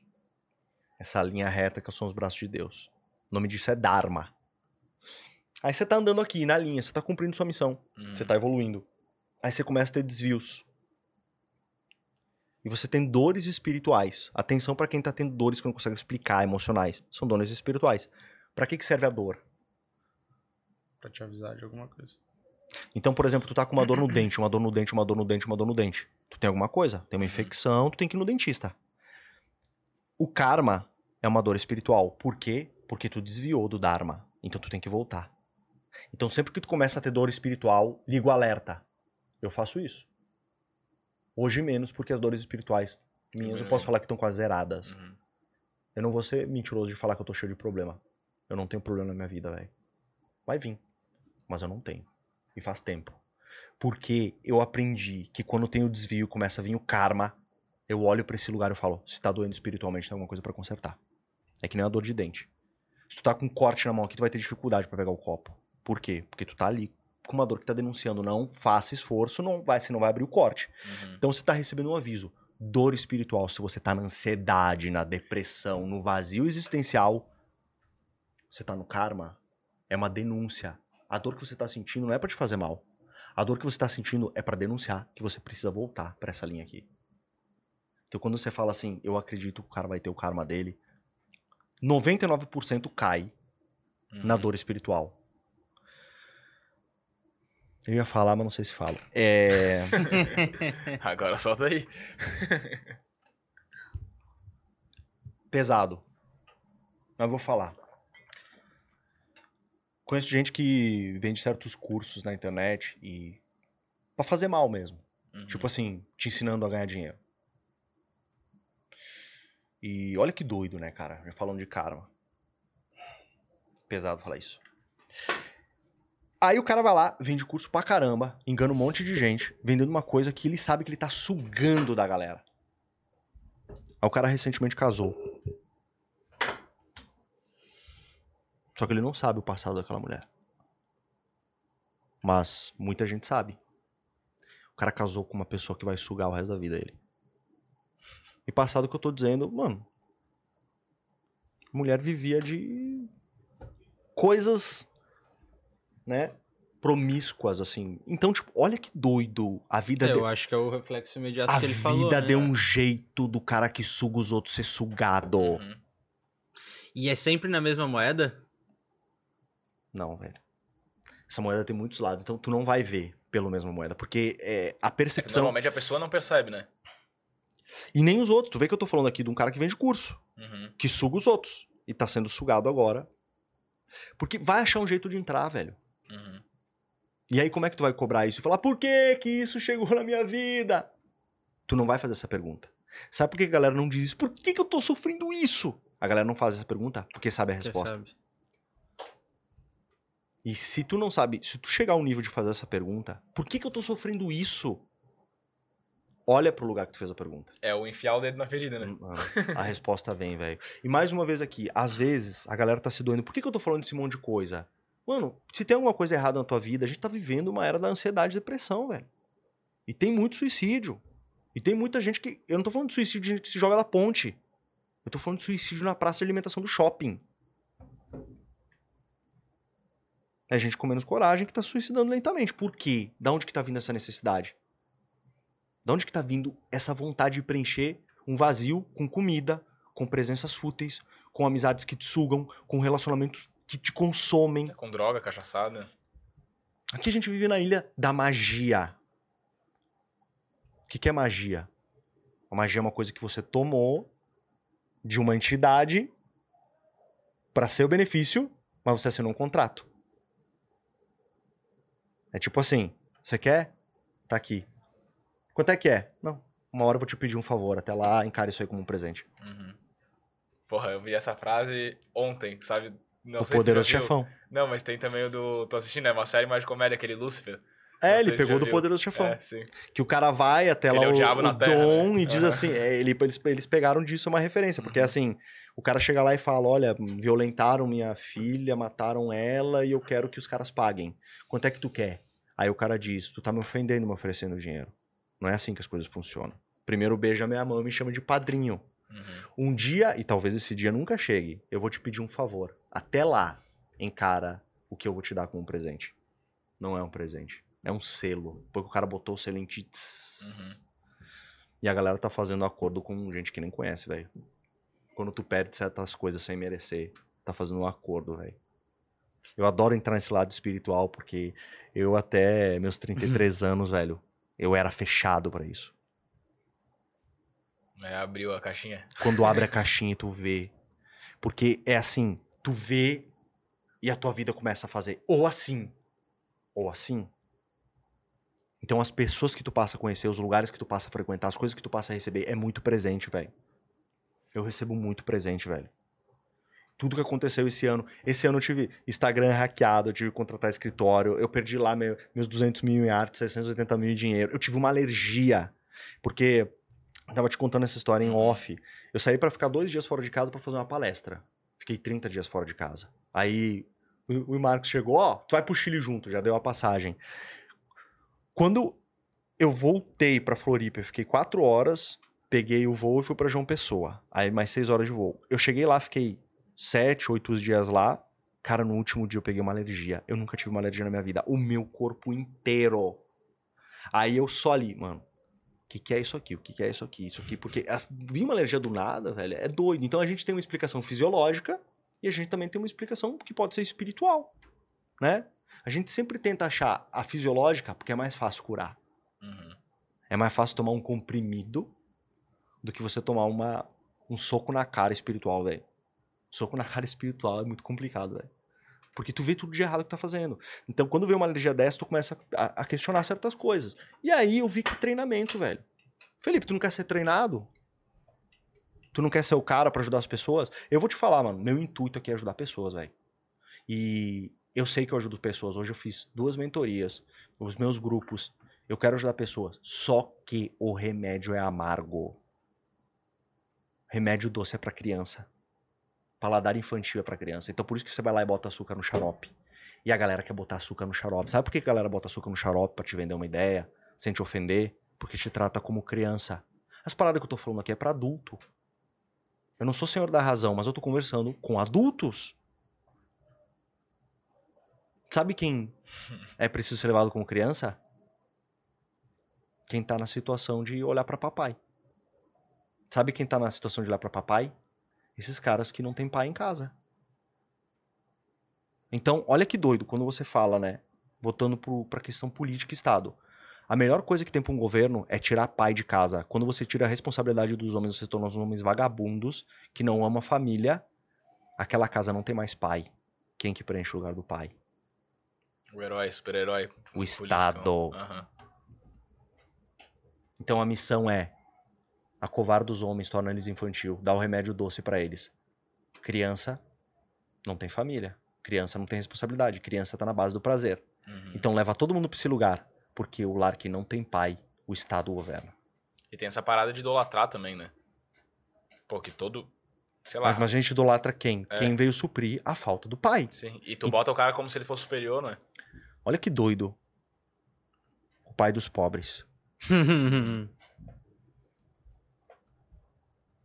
Isso é, Tudo uma, calculado. isso é uma coisa que a gente estuda muito, velho. E a gente tem que olhar pra esse lugar pra sair desse lugar. Sim. Mais uma vez, velho. Se tá doendo esse lugar que eu tô falando, presta atenção nas quatro vozes que tu pode ouvir quando eu tô falando alguma coisa aqui. Eu sempre faço esse exercício. Eu tô ouvindo uma voz da dor, isso tá me doendo, o cara tá falando. Eu tô ouvindo uma voz da motivação. Caraca, é isso aí, Felipe, é isso aí, detona mesmo, é isso, vou fazer isso, vou pegar o conselho. Eu tô ouvindo uma voz do negativo pra negação, tipo assim, nada a ver o que esse cara tá falando, nada a ver, nada a ver. Ou eu tô ouvindo uma voz do vitimismo. Pra ti é fácil falar, porque tu não nasceu aqui, onde eu nasci. Uhum. Olha pra voz que tá falando contigo, porque essa voz que conversa contigo, cuidado, ela pode te levar pra lugares que você não quer ir. Tem sempre uma voz que tá falando. Quando eu tô falando alguma coisa aqui, inclusive eu tô falando com você, eu tô ouvindo uma outra voz, né? A voz que tá conversando comigo, qual que é? É uma voz que eu tô tentando vender prosperidade pra galera, porque eu não vou chegar no final do podcast aqui e vender nada, velho. Inclusive, quem quiser me chamar pra fazer mentoria, não chame. Não vai ter vaga. Eu só tô aceitando gente que eu conheço. Felipe, quero comprar um produto teu. Não tem produto hoje. Eu não tô aqui pra vender nada. Eu tô aqui pra dar o remédio amargo. Porque é muito fácil eu botar açúcar aqui, eu vou encher de açúcar. Vou ser motivacional pra caramba. No Uhum. final eu dou um pitch de venda de R$ 49,90 e vendo 400 kit tickets. Eu não vou vender nada pra vocês. Eu não quero que vocês comprem nada de mim. Só escuta o que eu tô falando com o remédio amargo, pô. E é isso que tem que ser, né, cara? Eu acho que quem, tipo, quem quer carinho, é bem o que tu falou, quem quer carinho e tal é criança, né? Normalmente quando a gente encontra um, um problema, até psicólogo mesmo, né? Eu já ouvi vários relatos da pessoa, tipo, vai uma vez no psicólogo e nunca mais volta. Porque, tipo, Toma as É. pauladas e Ah, fica é. com medo. porra, tu quer curar ou não quer curar, né? Tipo, quer cutucar a ferida ou não quer? Ontem os caras lançaram uma pérola que eu achei sensacional. A gente paga pra alguém, paga bastante, pra alguém falar uma coisa pra gente que a gente sabe, mas a gente não quer ouvir da gente mesmo. Então tu sabe o que tu precisa fazer, tu sabe se tu precisa acordar cedo, Uhum. tu sabe que tu precisa treinar, tu sabe que tu precisa fazer uma dieta, tu sabe que tu precisa come- começar a investir 20% do que tu ganha. Aí tu não faz, mas tu sabe. Aí tu vai lá e tu faz o quê? Tu compra uma mentoria de 50 mil pro cara te falar o que tu sabe. E aí tu ouve. Porque tu Ah. pagou 50 mil. É o poder do dinheiro, esse. É doido, né, Aham. E Isso é assim, velho. É sempre esse exercício de Felipe, de onde tu tá tirando essas coisas? Eu tô tirando das pessoas que chegaram até mim em dado momento, receberam isso e transformaram a vida. Eu tenho um grupo da Irmandade lá, que é um grupo de mentoria com 50 pessoas. Eu vi a vida dessas pessoas se transformarem dentro de casa, velho. Então, tipo assim, não é meu. Tem coisas que eu recebi. Eu apliquei, funcionou comigo. Eu apliquei pra essas pessoas. Essas pessoas funcionou também, cara. Reestruturou laços. Mano, eu não quero que vocês saiam dessa vida aqui odiando pai e mãe, velho. Sem falar com seu pai e com sua mãe. Pelo amor de Deus, velho. Não faça isso. Aí aquilo tem crimes imperdoáveis, realmente. Só que não é uma questão de perdão, é uma questão de entendimento. E que existe, de fato, aquele ser divino. E olhar até, já que a gente tá falando tanto de política, velho, olha pro outro lado e diz assim: tem alguém que talvez não seja. Mano, vamos, vamos ser sinceros, velho. As 50 milhões de pessoas que votam no Lula são todas más? Não, velho. Óbvio que não, é. Uhum. Meu Deus. ia- Olha, olha pro 50 milhões é o cara do Lula. As 50 milhões de pessoas que votam no Bolsonaro são todas más? Não, velho. Então olha pra esse lugar. E cuidado com essa guerra que você tá fazendo, porque sabe o que acontece? A tua guerra é interna.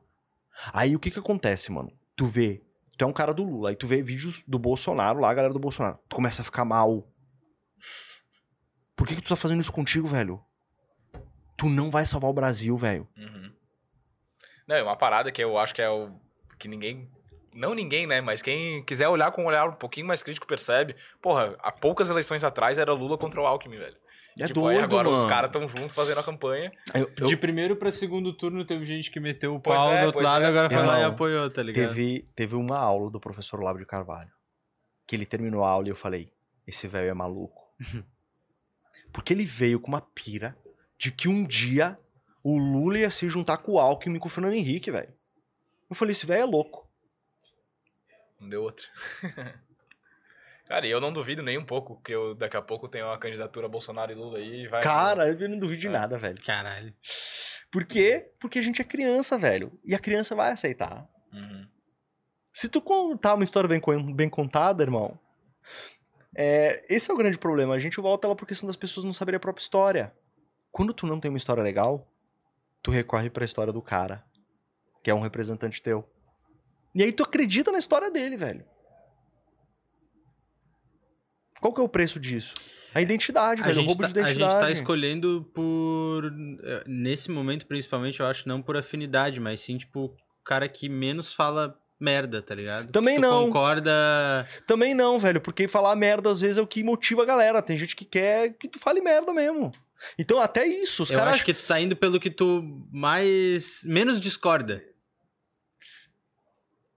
Não é porque Cara, eu concordo mais com o que é- o Bolsonaro fala. Eu acho que eu menos discordo do Bolsonaro do que do Lula, entendeu? Eu acho que a gente nem chegou nesse nível, velho. A gente tá, assim, o brasileiro ele tá muito, muito abaixo disso, velho. Eu acho também. Eu acho que a gente é uma. poucas pessoas que pensam pra tomar uma decisão, independente do lado que tá escolhendo, tá ligado? Sim. Teve uma. Eu até comentei contigo que, tipo, lá no, em Minas Gerais, o Lula teve mais votação que o Zema. Sim. Quer dizer, que o Bolsonaro. Só que o Zema ganhou pra, pra governador. Aí tu fala, porra, mas era pra todo mundo que, ter, que votou no Zema ter votado no Bolsonaro. Não, tipo, não era. Cara, O cara vai olhar, porra, eu acho que o presidente não tá bem, vou votar no outro. Ah, mas o Zema foi legal pra mim, então vou votar nele. É isso. Tipo, a pessoa decide assim. é doideira, né, velho? A gente olhar assim pro Brasil e. E aí ver tudo o que acontece. Mas é, é isso que a gente fala. O mundo, de fato, ele é volátil, ele muda rápido. É, a gente tava falando de temperamento. Sabe um temperamento que, que tem dificuldade de terminar as coisas? O sanguíneo, ele é muito isso. Aí tu fala assim, por que, que o sanguíneo não consegue terminar as coisas, velho? Porque o sanguíneo é do mundo. E ele muda tão rápido quanto o mundo. Então ele tem um plano mirabolante. Hoje ele chega pra vocês aqui. Eu tenho certeza que chegou um cara aqui no podcast de vocês e apresentou uma proposta, todo empolgado. E depois o cara sumiu. Ah, sempre rola. Esse cara, ele tá apresentando em outro lugar. Não é porque ele é golpista, é porque ele se empolga. Então, o brasileiro, ele tem um pouco disso também. Ele se empolga achando que alguém vai salvar. De novo, olha pras pessoas à tua volta, velho. Essa é a grande sacada. Porque quando tu começar a sentar numa mesa e tu começar a se sentir bem com a tua família, elogiar as pessoas da tua família, a coisa começa a mudar. Por isso que, por isso que a família é tão combatida, velho. Família é uma riqueza. Ontem eu tava com num debate muito doido. O pessoal tava falando assim: Caraca, antigamente você tinha 20 filhos. Como é que os caras faziam? Agora é um, dois, né? É, tipo, e as pessoas dizem que não conseguem mais ter filho porque é difícil criar. Hoje é mais difícil criar filho do que 30, 40, 50 anos atrás? Bem pelo contrário, né? Não, velho. Então qual é a condição que a gente precisa ter pra criar um filho? É financeira? Não, é amorosa. A gente vê muita família aí dando jeito. E Uhum. antigamente, vai dizer que teu avô, tua avó, teu bisavô, tua bisavó eram milionários. Vai ver a história dos nossos avós, velho. Aquela casinha de madeira, os quartos sem porta, com cortina, e se tinha filho. Aí a pergunta é: será que o mundo não é louco agora por ter um filho e o certo não seria a gente ter 25, 30 filhos mesmo? Porque olha a lógica. O cara que ama a vida dele, o cara que vê o sagrado da vida e o cara que tá desfrutando dessa vida, ele quer deixar descendentes. Se tu é uma árvore boa. Perdão, sinal. Ia falar uma coisa, não vou mais. Então, olha pra esse local de a forma que tu olha pra filho e pro que tu vai deixar nesse mundo é a forma que tu vê o mundo. Então, quando tu chega num ponto que tu vê o mundo como uma coisa negativa, que tudo vai dar errado, cara, eu tenho uma galera que defende isso, tipo assim, por que que eu vou botar filho nesse mundo louco? Uhum. Irmão, tu tá criando um verme na tua cabeça que vai te consumir. Esse mundo é bom, velho. Tu tava viajando recentemente pra Sim. Europa, né? A gente vai pro meio. Eu fui ano passado, eu fiz uma viagem pro meio da Amazônia. Fui recebido lá pros, pelos Yawanawá. Aquelas crianças, aquela humildade, o jeito que tu é recebido. Com pouco, mas com coração. Vai me dizer que o mundo é mal, velho? Uma pessoa que ajuda as outras nesse planeta já faz valer a pena todo mundo aqui. Aí tem gente, e eu já fui um desses caras. Se aparecer o botão vermelho aqui que aperta e explode tudo, eu aperto ele. Irmão, o mundo que tu tá apertando o botão tem pessoas que valem a pena. Uhum. Você tá destruindo um mundo que tem lá uma Madre Teresa, tem um cara fazendo bem. Agora, nesse exato momento, tu acha que não tem gente servindo sopa, ajudando, acolhendo? Tu acha que não tem uma mãe do lado da cama de um filho que tá doente, dando remédio pra ele, cuidando dele? Tu acha que não tem um pai na rua agora tomando chuva pra voltar com o dinheiro pra casa e abraçar o filho? Óbvio que tem. Aí tu fica olhando pro mal. Uhum. É óbvio que tu vai ficar mal. Tu foi sugado. É desligar a TV, né? Te pegou. É. Te pegou, velho. Então, olha pro mundo. Cara, eu fico ainda surpreso com a gentileza das pessoas, velho. Sinceramente. Com a educação das pessoas. É que o problema é que a árvore que cai faz muito mais barulho do que a floresta que cresce. Então, quando um cara é mal educado, quando o cara faz uma coisa errada, quando o cara, sei lá, bota um funk dentro do ônibus, tuk, tuk, tuk, quando o cara fuma do teu lado e joga na tua cara, a gente marca. Mas a maioria das pessoas não tá fazendo isso, velho. É a parada do elogio que tu falou, né? A gente repara muito mais no negativo. É, É a eu- mino- E tem o negócio da minoria barulhenta também, né? Sim, um comentário negativo pra É. 10 bons. Eu gosto de aplicar uma coisa, uma coisa que eu chamo de TCI. Teste de capacidade imediato. Funciona assim, ó. Eu pego alguém e digo, elogia essa pessoa aqui. A pessoa. Sabe por que tem dificuldade de elogiar? Porque tu não sabe elogiar e tu não anda elogiando os outros. Faz esse exercício. Vai andando pela rua, olha alguém e dá um elogio ao invés de botar um defeito. É muito fácil a gente falar, ah, gorda, o magro, o feio, o bonito. Mano, olha o elogio pra treinar. Teste de capacidade imediato. Então a pessoa tem problema, por exemplo, de criatividade. Eu falo assim, faz uma poesia com esse copo agora. A pessoa não consegue. Tá com problema de criatividade. Começa a olhar pra esse lugar de eu notar as coisas e a beleza das coisas. Você tá andando de ônibus, tem aquela menininha que não encosta os pezinhos no chão. Olha pra isso aí e vê a beleza nisso aí. Olha aquela mulher que acordou cedo e tá passando batom dentro do ônibus, dando um jeito, se maquiando, tu nem sabe como ela faz. Olha pra esse lugar aí. É um teste de qualidade. Um teste de ver as coisas boas do mundo.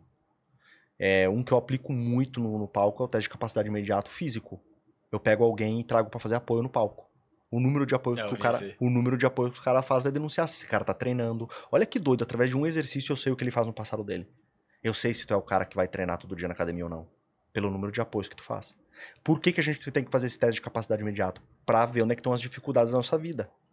Felipe, eu tô com bloqueio de criatividade. Por que, que tá com bloqueio de criatividade? Porque tu não tá olhando pras coisas e poetizando elas. Tô com dificuldade de elogiar minha mãe, eu tenho dificuldade de falar que eu amo e tal. Por quê? Porque tu não tá elogiando as pessoas na rua. Teste de capacidade imediato. E aí eu entro numa coisa que eu chamo de RR1. Realizar é importante. Realizar é muito importante. E muita gente realiza o tempo todo. Eu tenho certeza que se você olhar pro seu dia hoje, você realizou alguma coisa. Só que a galera não vê que realizou. Sabe por quê? Porque a gente tá olhando pra coisa grande e não vê as pequenas. Então, o R de realizar, beleza. Agora vem o R mais importante. Reconhecer. Tu tem que reconhecer aquele dia se tu conseguiu deixar de comer uma coisa que ia te fazer mal, Isso deixou, por exemplo, de xingar alguém que tu ia xingar, de fazer um comentário ofensivo pra alguém, de na tua Hum. casa gerar uma treta. Então reconhece isso, porque a coisa que mais motiva o ser humano é progresso. Se ontem tu falou uma coisa, tu fez um comentário ácido pra tua esposa e deu treta, hoje tu não fez, tu progrediu. Então realizou, mas reconhece. Para de olhar pro macro. A, a M de ficar olhando pra essa galera que tá ganhando dinheiro, que tá bombando na internet, não sei o que, que tu tá vendo o macro deles. Uhum. Tem que ver o micro. E o micro é diário. Então quando tu consegue conter um comentário ruim. Ó, tô tão certo que até tossiu. Quando tu, quando tu consegue conter um, um comentário ruim, quando tu consegue não fazer um comentário maldoso, quando tu não consegue brigar com a tua esposa, quando tu consegue ter uma atitude que geralmente é difícil pra ti. E tu sabe que tu precisa ter. Reconhece isso. Porque tu tá progredindo. Aí tem uma parada que tu falou do, do olhar o bonito da vida ali. Cara, assim, eu fiquei agora um mês. Tava num ritmo foda de trabalho, assim, né? E agora já meio que dei uma voltada também. Mas, pô, eu fiquei um mês, digamos que fazendo nada, né? Passeando, conhecendo coisa, conhecendo cultura diferente. em Lugares que eu não sabia falar a língua do lugar e tem- tinha que se virar Com e quem? tal. Com a minha esposa. É esse lugar que tem que olhar. Não é Uhum. o lugar, é a pessoa que tá do lado. Não, então, mas, mas daí fora isso, tipo, o que, que eu ia falar que estimula bastante também é tu conseguir dar uma olhada de fora da tua vida, que daí lá eu consegui parar pra dar uma refletida, sabe? Aí, tipo, eu sentei assim, eu olhei e falei, caralho, olha onde é que eu tô, tipo, o que que a gente fez pra gente conseguir estar aqui, pra conquistar isso aqui. Aí tu começa a dar uma olhada de fora, porque às vezes nessa loucura do dia a dia a gente não consegue realmente parar e olhar o bonito do Só que negócio, né? isso é o macro. Tu chegou lá por causa de uma Como é que junção tu- de pequenas Como é que coisas. tu chegou lá? Quantos episódios tu tem nesse programa aqui? 80. E não foi daqui que saiu a verba ainda não, né? Isso aqui, isso aqui é o Sim. micro. Uhum. Sim. Quando você acordou hoje, você programou todo o programa, você fez lá as anotações e suas perguntinhas, isso é micro e tu tem que reconhecer isso. Uhum. Senão tu não vê como a coisa aconteceu. A galera olha pro teu Instagram, vê tu viajando e inveja, só que não vê o micro. Que eles também fazem. A galera faz, eu tenho certeza que todo mundo hoje fez um micro. Aquele simples comentário que tu deixou de fazer, aquela atitude que tu deixou de ter venenosa, né? Aquela hora que tu podia ter feito a fofoca que tu não fez. Aquela hora que tu olhou pra aquele lugar e disse assim, mano, é, não tô errado pensar isso aqui, não vou pensar isso aqui desse cara. Mano, tu fez um micro.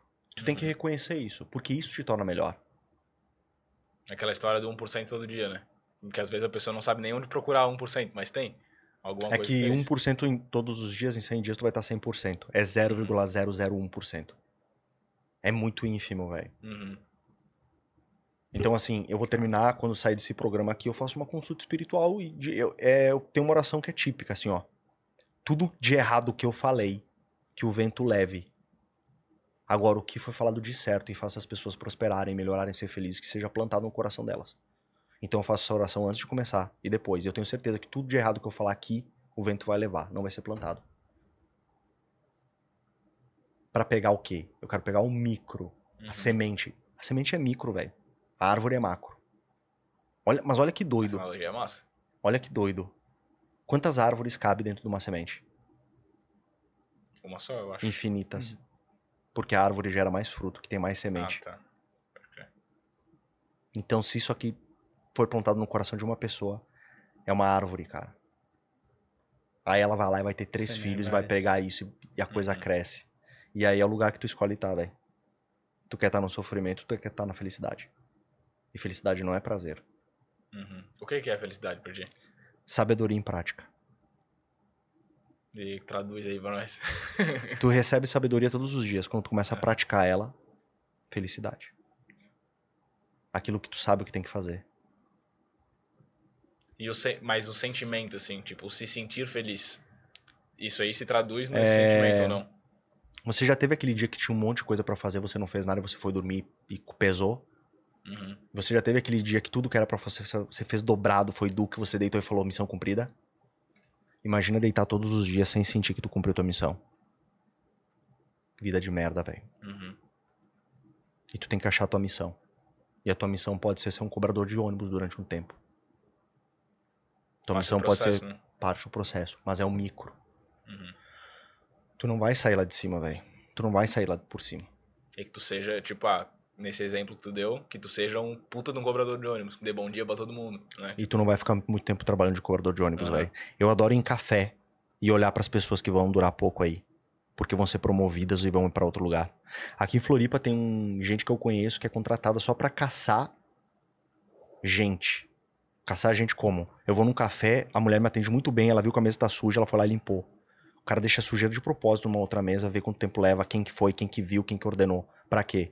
Pra dar um cartão e dizer vem trabalhar pra mim. Floripa paga muito bem em alguns quesitos, velho. Uhum. Eu tenho um amigo hoje que tá contratando pra call center de venda, ganhando 5 mil inicial e mais 20% das vendas. Caralho. Quando eu trabalhei no call center não era assim, não. Então, irmão, é assim. Mas foi o micro. Estão. Exato. Tá aqui agora. E Uhum. tá sendo garimpado. Agora, se tu fosse trabalhar no call center, provavelmente tu ia ser o dono do call center. Então, assim, velho, a oportunidade chega, velho. E sorte é preparação encontrando a oportunidade. Ah, isso eu acho, essa frase eu acho foda. Eu Essa eu já é. ouvi, é uma das coisas que eu levo pra mim, assim, Tu se também. prepara, se prepara, se prepara. Uhum. Por isso que quando eu olho pra uma alergia, quando eu olho pra uma perda de dinheiro, quando eu olho pra tudo isso, eu agradeço e falo, é treinamento. Porque general é treinado o tempo todo, velho. E a gente tá formando general. Os eventos que a gente tem feito, irmão. Se tu se trancar num evento com a gente, velho, é três dias, 12 horas por dia. Tu sai outro cara. Ah, Felipe, tu vai vender o evento? Não, o evento nem é meu. Quem tá fazendo esses eventos é o Marco. O Marco tá fazendo os eventos que, velho, mudou o nível completamente. Não é meu. Não ganho nada. Tô falando porque é transformação mesmo. Velho, por que tu transforma a vida, velho? Aí não importa o partido político do cara, mano. O cara que chegou pra ti e falou, mano, minha vida foi transformada, minha família foi transformada. Finalmente sou feliz, finalmente consigo conter aquela ansiedade que me consumia e me roubava o sono. Quando tu recebe isso, a coisa faz sentido. Uhum. Aí tu me pergunta de novo o que que é felicidade. É, uma das coisas que a gente. Até quando a gente conversou aqui sobre o que, que a gente vai fazer no podcast, né? Qual que é a ideia do podcast?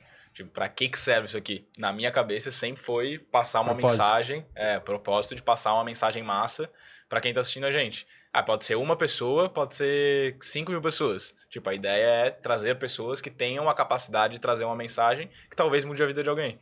Né? Pra mim também, o que vale é isso. Assim, se a gente vai fazendo isso, aí às vezes a gente fica, porra, esse mês não deu tão bom, o outro, meu, o outro mês deu bom.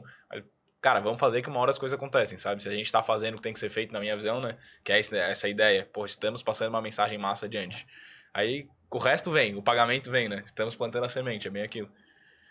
Eu acho que tudo isso que a gente falou são exemplos de plantar e colher, tá ligado? Uhum.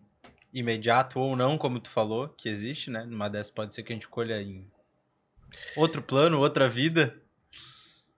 É. E não perde isso que você falou. Olha só o que eu vou falar agora. Quem vê multidão não vê coração. Tem muita gente frustrada porque quer ter um milhão de seguidores. Uhum. Tu tá frustrada não porque tu não tem um milhão de seguidores, porque tu não vê mais coração. Tem um exercício que eu aplico quando tem muita gente que é. Eu conto até 13 e peço pra todo mundo dizer o nome. Aí chega no nome, a galera toda diz o nome e fica uma confusão. Aí eu pego uma pessoa e digo, e digo assim: como é que é o nome daquele cara de preto lá do canto? Não sei, eu não consegui ouvir. Ué, mas o cara gritou. Aí eu vou lá no cara de preto e digo: como é que é teu nome? Aí ele fala Fábio. Aí eu volto: como é que é o nome dele? Fábio. Quem vê multidão não vê coração. Quando tu tá olhando pro macro da galera, pra todo mundo, tu não vê as pessoas, velho. Então, não é sobre modificar um milhão de vidas. É sobre modificar uma. Só que a galera se perde no processo. Aí tu começou o projeto aqui dizendo: se a gente chegar em uma pessoa, tá bom. Aí quando vê, tem 20 pessoas na live e tu não valoriza.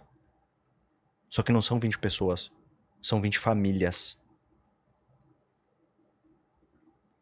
A gente tava recentemente lá no Chile, né? Fazendo é, uma mentoria lá. Ficamos sete dias fritando lá, assim, conteúdo, conteúdo, conteúdo, conteúdo. E aí chegou uma parte que o cara falou assim: se tiver 10 pessoas na live, tá bom ou ruim? Os caras não responderam. Aí eu puxei a palavra e falei: tô decepcionado, velho. Vocês não ouviram nada que a gente falou. Puta que pariu, velho. Não é 10 pessoas, velho. É 10 famílias. Aí nego quer fazer live e quer ter 100 pessoas na live. Irmão, se tu não dá valor pra uma que tá te ouvindo, tomara que nunca tu chegue a 100. Porque tu só vai vender M. Então, assim, o dia que tiver 10 pessoas na minha live, o meu exercício é esse. E hoje, o que, que tô fazendo? Eu tô focando muito nos meus grupos fechados para fazer live. Então, ao invés de ficar procurando as 300, 600 mil pessoas, Procura Teve- cinco que quer ouvir. Teve uma época ali no Instagram, 1.100, 1.200, 1.300 pessoas, mano. Vou te falar. Eu tenho muito mais energia agora pra 100 pessoas do que pra mil. Porque as 100 que estão aí, elas sabem porque estão aí. São 100 de qualidade. Mano, eu não quero ficar treinando peão, velho. Desculpa. Eu não vou ficar treinando peão. Eu tô treinando torre, rainha. As mulheres que estão aí dentro, irmão. Eu tenho um grupo chamado Mulheres Extraordinárias. 250 mulheres. O que essas mulheres fazem se ajudando, os depoimentos que tem ali. Tá que pariu, velho. Porra, a gente viu hoje comentarada de, de mulher na, Mano. na foto lá que a gente postou É, dele. Ah, sim. Eu, eu, sou- eu sei. tenho um lado. Eu tenho. O meu lado feminino é muito forte. Assim, a galera até me critica às vezes. Mano, é, vai pro lado mais. Mas o meu lado feminino é muito. Porque, assim. Eu sou mariano. Quando eu olho pra Jesus, eu digo: rapaz, filho de Deus. Podia ter nascido do chão, ter caído num meteoro. Com o vento. Veio de uma mulher. É a porta de entrada pro mundo, velho. Por isso que a mulher é tão atacada e atacada no nível de fizeram parecer que a vida privada, o lar, a casa, que é onde a vida acontece, não é no bar, não é no campo de futebol, Uhum. não é no teu grupo de boteco. A vida acontece no lar. Fizeram parecer que tá em casa é ruim. Porque os caras se ligaram, velho, que eles só iam conseguir dominar todo mundo se eles tirassem a mãe de casa. Aí olha que doido, a gente vai voltar pro negócio do pai, pra te entender. Lá em 1910, o Chesterton dizia assim: preparem-se, mulheres, pra pior geração de homens que vocês já viram.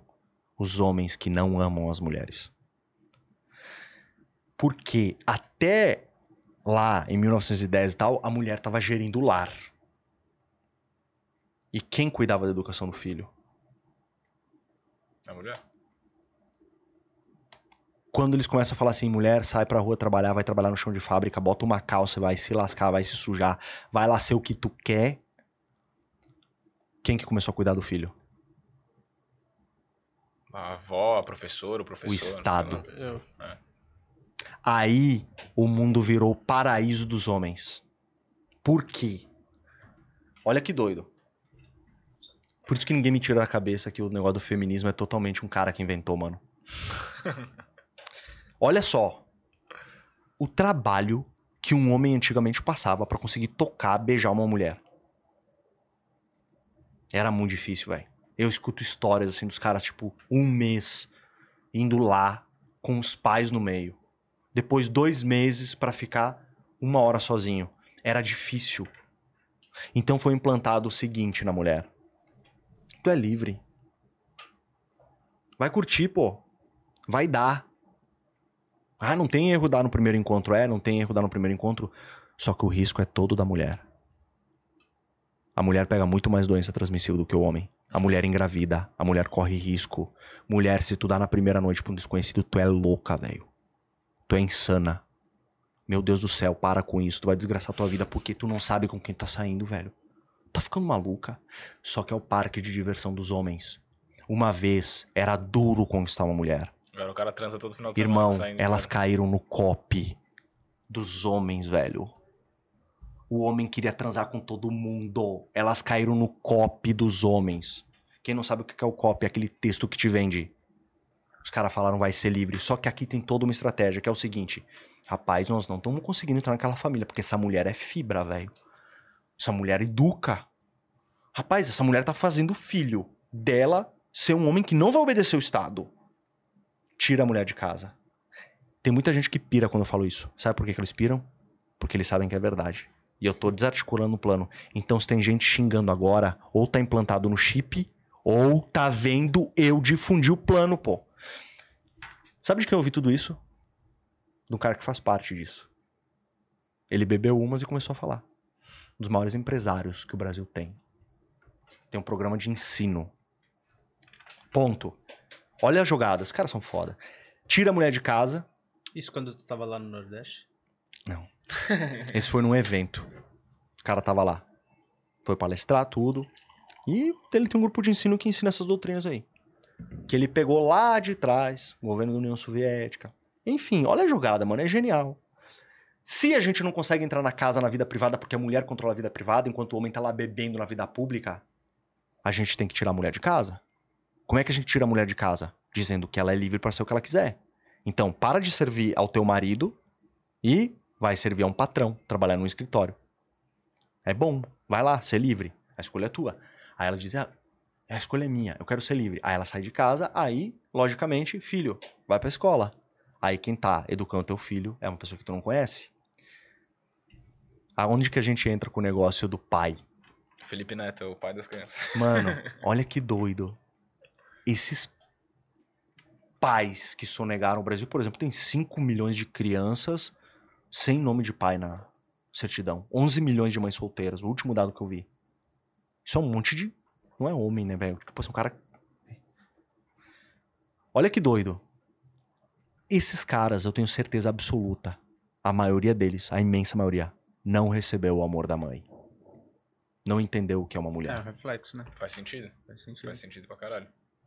Mano, o último bastião é a mulher, velho. Eu olho pra isso e eu vejo. Porque assim, quando a mulher se empenha numa causa, você viu o que tá acontecendo na política, velho. As mulheres que estão entrando conservadoras, elas estão fazendo recorde de votos, velho. Quem foi a mais votada aqui em Santa Catarina? Ah, campanhou. É. Ela é um fenômeno, velho. Segurem o foguete, velho. Vocês vão ver pra onde essa mulher vai. Porque ela tá falando e ela tá tirando a galera daquela zona onde foi lobotomizada. Ela tá mostrando o que é um lar. E trabalha pra caramba. Tá sempre lá. E fer... Mano. E aí quando tu fala assim... Porque aí existe aquele negócio do lugar de fala. Uhum. Quem é tu, Felipe, pra falar das mulheres? Só ninguém. Vai lá seguir a Ana Campanholo. Eu levo pra ela. Sacou? Uhum. Tá lá o lugar de fala. Irmão, é. Quando, Não, eu, essa parada de lugar de fala é uma coisa que incomoda pra caralho. Já falei aqui outras vezes, né? Quando eu conhe- quando eu conheci a, Ma- quando eu conheci a Manu, ela é fenomenal. Um beijo, Manu, te amo. É, Ela tava muito nessa vibe assim. Por que mulher em casa? Não sei o que, não sei o que. Eu falei, Manu, calma. Vamos fazer o seguinte. Você vai trabalhar, vai ser uma excelente médica, vai cuidar das pessoas e vai ganhar muito dinheiro.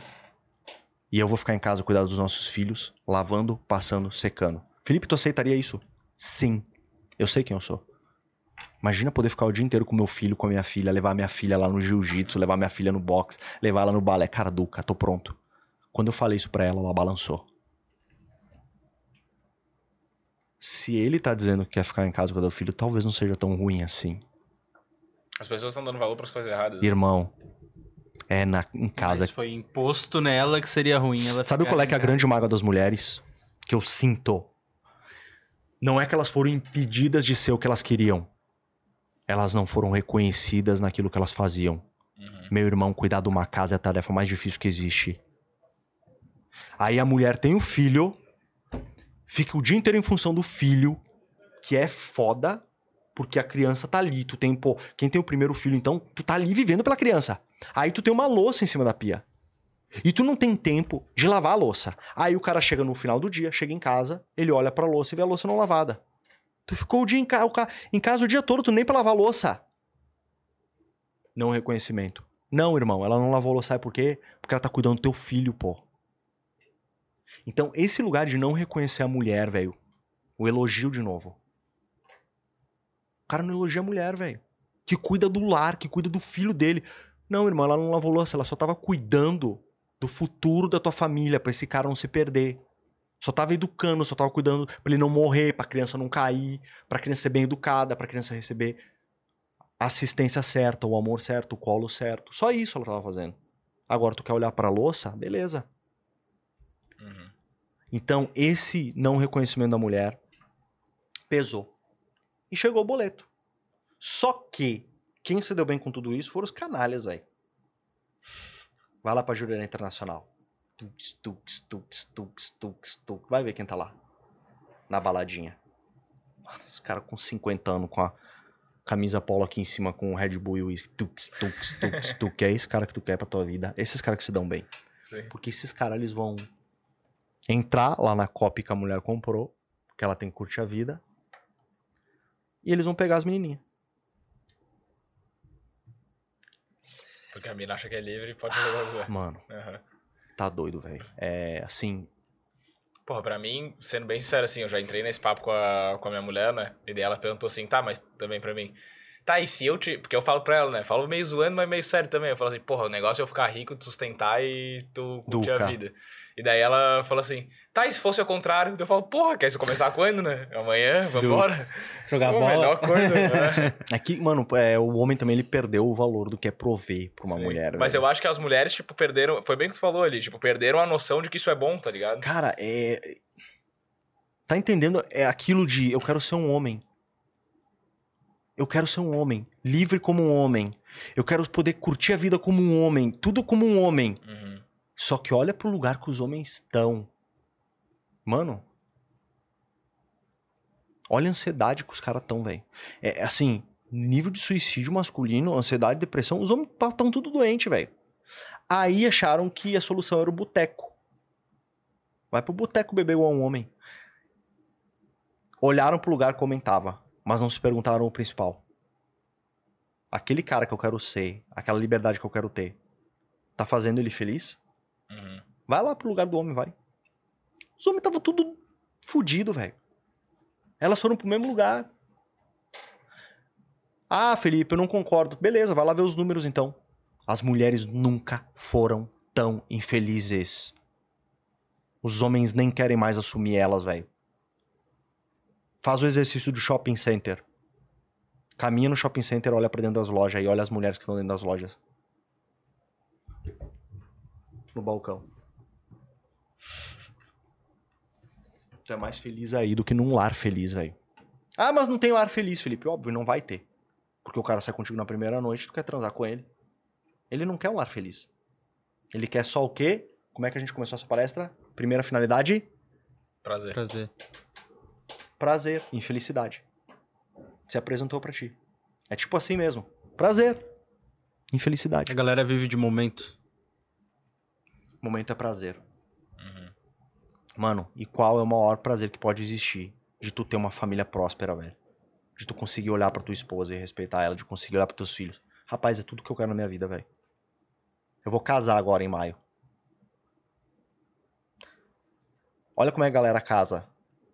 Vou casar. É, vou ter uma pessoa, já era. E é assim, casar. Todo mundo casa.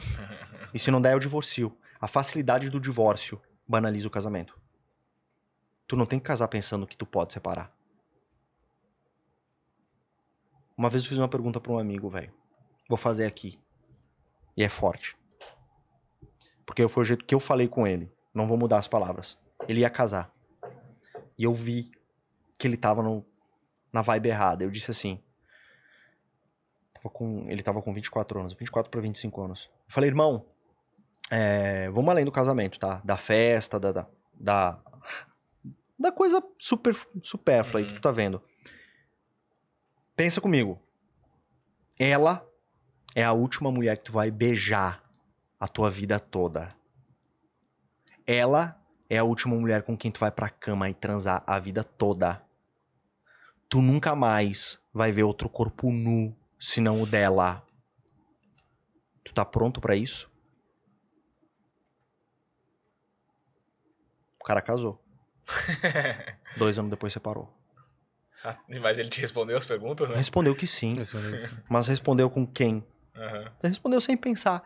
Então, irmão, antes de tu casar, eu fiz essa consulta. Tu tá pronta pra Manu ser a última boca que tu vai beijar, beijar na tua vida? Tô. Mas, Felipe, se teu casamento for infeliz, irmão, quem tá no lugar da infelicidade é tu. Eu já te falei, eu tô indo pra outro lugar. A galera, ela fica nessa vibe de que ela não controla a própria vida, irmão. Tu Uhum. controla a tua própria vida. Tu não controla a doença. Coisas que chegam ali de surpresa. Mas a tabela de valores da tua vida, ela é controlada. Quando a gente fala que alguém tem valores quebrados, o que, que a gente tá falando? Que a pirâmide dessa pessoa de valores está invertida. Por que que se tu tem Deus, Deus, sinceramente no topo da pirâmide, tu vai caminhar reto? Porque a primeira pergunta que tu faz é, isso vai agradar a Deus ou não? Se tu for sincero. Eu menti aqui pra vocês, vai agradar a Deus ou não? Não. Não. Então não vou mentir pros caras. Uhum. Eu ficar com outra mulher agora, ficar olhando pra bunda de uma mulher, passou uma gostosa, vou só dar uma olhadinha pra bunda, vai agradar a Deus, não. Aí depois vem família. Tabela de valores, pô. Aí olha que doido. Um cara que trai a esposa. Qual é a tabela de valor dele? Não era nem a família, nem Hum. o... Era o prazer, Nem- provavelmente. né? Prazer. Momento. A gente tem que olhar pra esse lugar, velho. Porque traição virou uma coisa normal. Só que o último lugar do inferno é dado às pessoas que traem. Tô falando da obra do Dante aqui. Uhum. Traição é foda, velho. Mas como que tu enxerga, por exemplo, o, o... Vou seguir um exemplo tradicional. O processo de uma pessoa até o, até o casamento. Ele serve pra pessoa amadurecer, entender e chegar no momento certo. Serve pra eu errar durante, sei lá, 30 anos da minha vida e achar uma pessoa correta.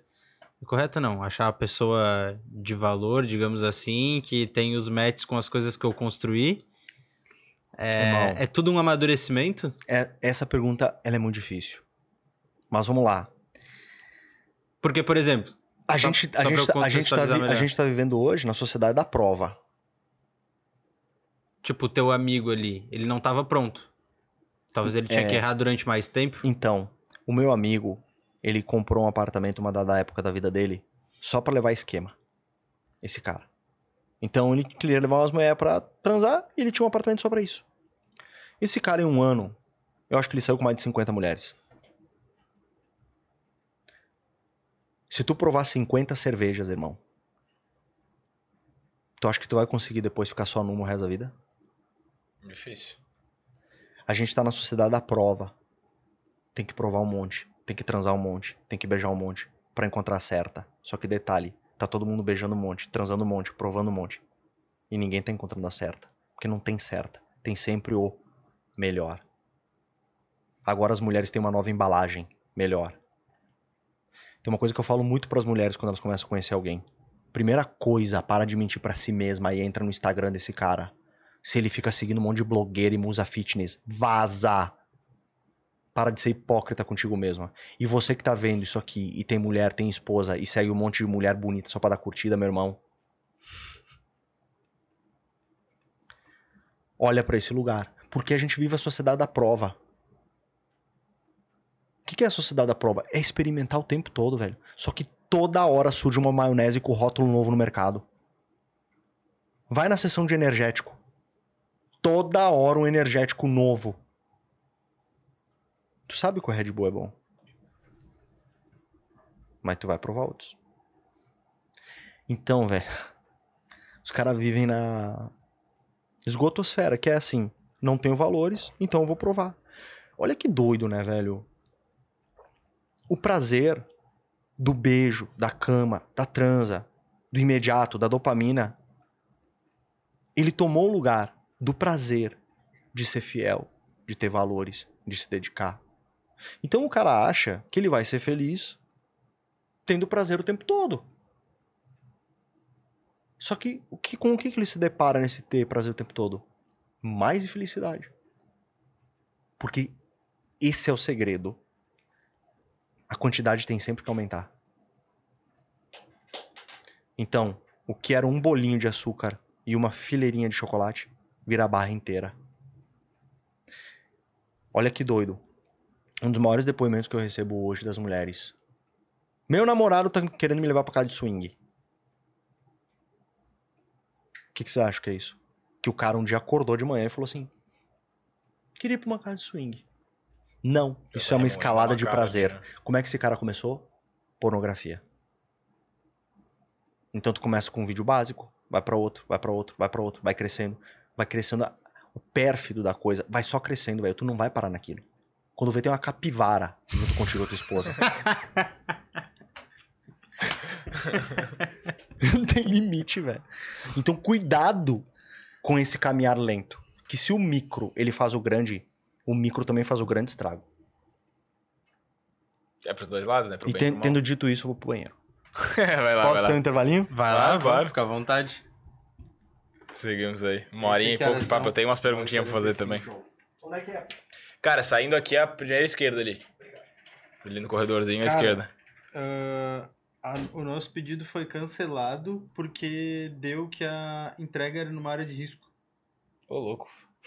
Os travecão da esquina ali vão roubar o lanche. Tava chegando, pô. Olha só. Quase uma hora depois. Daí veio a notificação, eu perguntei pro Giga e ele mandou aqui. Então ficamos sem lanche Hoje hoje. eu estou com uma fome fodida. Tá foda mesmo. Aproveitar pra quem tá aí, tá em minha câmera? Ó, quem tá aí, quem tá aí, ó, o Felipe foi lá no banheiro, manda essa live aí que já estamos chegando na finaleira, mas manda aí que vai ter mais umas perguntinhas. Manda pros amigos, pra família, pra todo mundo que tá precisando dos ensinamentos, dos tapa na cara aí. Hum. Acompanha a gente, que tá bom o papo, né? tá massa, pô. Tô, tô Apanhando pra caralho. entretido. Mas vai mandando aí pra galera. Já também se inscreve no canal, aproveita pra se inscrever no canal, segue nosso Insta, tá tudo aí na descrição do vídeo também. Tem o canal de cortes que vai ser os melhores momentos dessa resenha depois. Vem com nós. Aproveita aí também, pede teu açaí lá do Açaí Land. Não sei se dá pra pedir ou se tem que ir lá, né? Acho que tem que ir lá. Açaí não, Land, acho que não vai ter estragar. entrega da Silent, não. Mas vai lá no Açaí Mas vai Land, é lá. fera. Vai lá, vai no da Avenida Campeche ou vai no novo, lá no Pátio do Forte, indo lá pro Ribeirão da Ilha. Pede a tua loop também pro final de semana. Pede a Copa tua do loop no Mundo. final de semana, bota uma chopeira aí na tua casa pra curtir a, a Copa do Mundo. Pede teu deck house. Pede tua pizza lá da pizzaria da Loop no Layback Parque de Coqueiros. Comida não falta, pai. Só hoje, faltou. Só, pra- só hoje aqui, só hoje que nós estamos com fome. Como é que tá de pergunta aí? Tem alguma coisa no chat? Pode dar uma filtrada aí se quiser selecionar umas duas baita aí. Eu acho que, por enquanto, tá mais o pessoal elogiando as ideias. É, então se tiver pergunta, manda no superchat. A gente só vai ler o que vier de superchat hoje. Ai, que embaçado. Trabalhei pra isso. Ah, Cara, eu queria pedir pra tu falar um pouco de uma analogia que eu tava dando, até acho que casa bem com o assunto que a gente tava agora, falando de, de enfim, de homem, de mulher, de casal. É uma parada que tu falou sobre chama. Tu fala da chama pequena, tu fala de uma, de uma chama maior, o que, que é a chama mesmo. Tu faz uma analogia. Lembra desse vídeo? Acho que é um Reels que tem no teu, no Lembro. teu Instagram. Mas comenta aí o que você viu, pô. É. Porra, que eu vi tanta coisa no teu Instagram que. bom, que, fez a- que eu misturei, que eu misturei, que eu misturei Aham. tudo. É. É que a, a chama. Tu fala que a chama pequena, ela, ela, ela só queima, eu acho. É, assim, né? eu, eu gosto de analisar sempre o... diferentes analogias. Quando você fala de fogo, olha que doido, né? O fogo, ele ilumina e aquece. Mas se tu tocar, ele queima. Na mesma medida, o fogo ele só consegue iluminar e aquecer se ele é alimentado. Então a gente pode ir para uma diferente analogia aqui. É, porque naquele vídeo eu falei o seguinte: o fogo é pequeno e te queima, e tu acha que é amor. E aí tu não sabe definir o que é uma chama pequena da fogueira. Porque como você fica botando o dedo te queimando, então assim, ah, causou sofrimento, me causa saudade, me causa falta. Ah, é amor. Chama pequena também te queima. É, hoje a minha definição de amor, ela é muito diferente de anos atrás. E quem me trouxe isso foi a Manu. Olha que doido. Pra mim, amor hoje é aquilo que te melhora pro mundo. Então, assim, eu não amo só a Manu. Ela me faz amar o mundo que ela vive. Então, quando eu olho pra esse lado humano, que eu sou um cara assim mais difícil de olhar pro humano, e quando eu aciono meu colérico, tem esse problema, porque o colérico às vezes ele esquece de olhar pras pessoas e fica passando por cima de tudo como se fossem coisas, e a gente tem que olhar pra esse lado quando a gente é colérico, que é o elemento do fogo, que é esse dedo aqui. Quando eu olho pra Manu, eu olho o mundo como algo a ser amado, porque é o mundo que ela vive. Então, o que é amor pra ti, Felipe? Amor é aquilo que me melhora pro mundo. É tão profundo e tão forte que eu não amo só ela. Ela me faz amar outras pessoas também. E me faz amar ter esperança de que o mundo ele tá andando pro lugar melhor. Então, olha o que que é uma chama pequena. É aquilo. Uhum. Ilumina um ambiente pequeno. E uma chama grande. Quando você faz uma Um ambiente fogueira, velho. Sabe o que é uma fogueira gigante? É um farol. Quem tá perdido na tempestade, olha pro farol. Não vê a vela. não vê o isqueiro. É farol, velho. A gente brinca. Que a gente vai aqui num num dos maiores prédios aqui de Florianópolis para pra se encontrar, pra fazer meditação e conversar a noite toda pensando sobre as coisas. E no final a gente diz a gente acendeu um farol aqui. Não é sobre nós, é sobre os outros. É sobre ajudar os outros e ser ferramenta pros outros. Uhum. E o dia que for pra parar de ser, a gente para de ser e segue o baile. Outro vai tomar o lugar. Mas isso é doido, velho. É ser chama pros outros, velho. Então, quando eu faço um podcast desses e eu começo a falar da forma que eu falo do meu relacionamento, eu tô criando um compromisso. Pra ninguém olhar pra aquele lugar e falar assim: lembra de tudo que o Felipe falou? Olha ali. É um compromisso. Por isso que tem muita gente que senta aqui e nunca vai ter a coragem de falar o que eu tô falando. Porque é compromisso.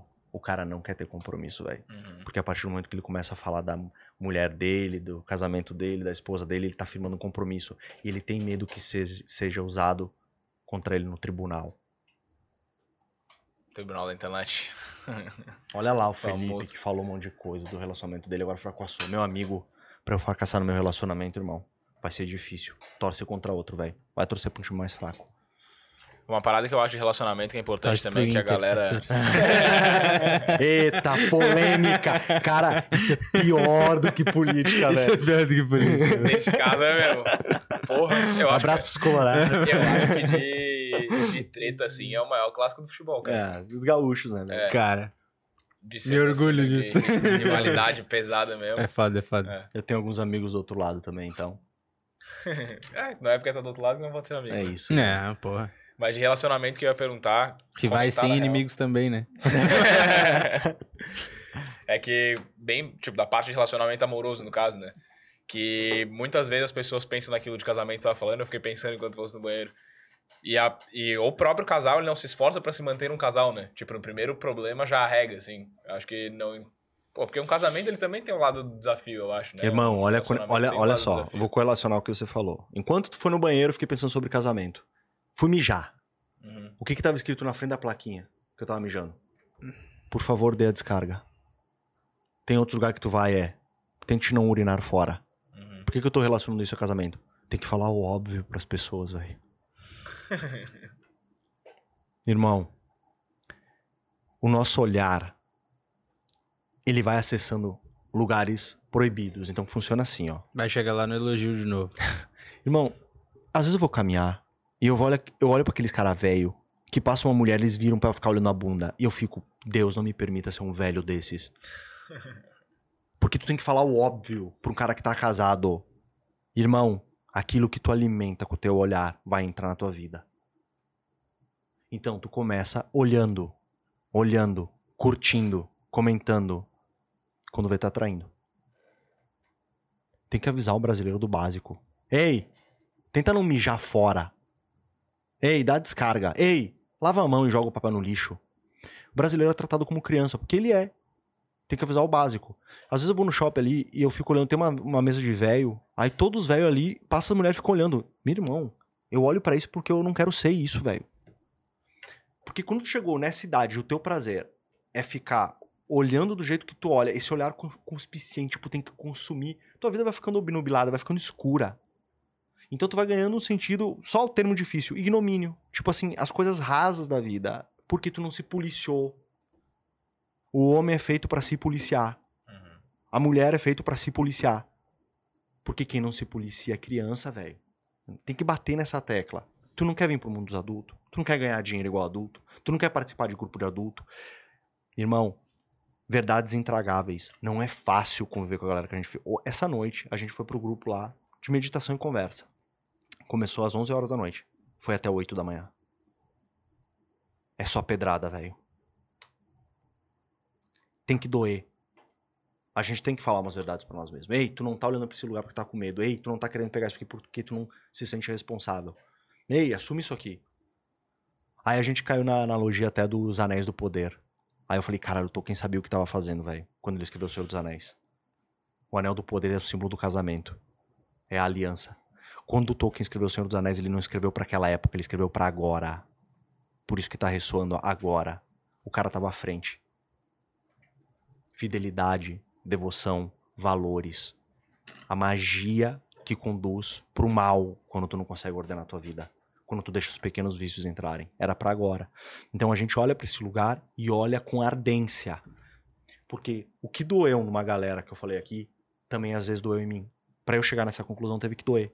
Tu acha que foi fácil falar pra mim assim, ó, para de olhar pra bunda da guria que tá passando, que isso vai te levar pra um lugar ruim. Só que eu tive que passar pelo processo. Que bom que eu passei cedo. Antes de estar casado, antes de ter que me resolver lá dentro. Porque depois, irmão, quando você tá num casamento e a coisa começa a ficar infeliz, um puxando o outro pra baixo, e tu vê que tu é parte responsável por isso, pra onde tu vai, velho? Não, volta, mano. Caraca, velho, quanto sofrimento, mano, nas famílias. Tá dormindo com o inimigo. Hoje as Porra, isso pessoas. é foda, né? Isso deve ser, porra, deve ser horrível, cara. Eu sempre falo pra minha mulher, eu falo, cara, nós dois é ao infinito e além, é pra Caraca, cima, né? Duca, velho. É, é isso. Agora eu tô falando isso aqui. É compromisso público. Uhum. E aí tu se reforça. Porque tu reforça o teu compromisso de ser isso. Galera, ai que o Felipe tá falando isso daí, isso pra nós. Eu tô falando pra mim. Pra eu me comprometer. Quando eu falo numa live uma parada, irmão, aquilo entra no meu coração e eu falo, agora eu tenho que ser exemplo.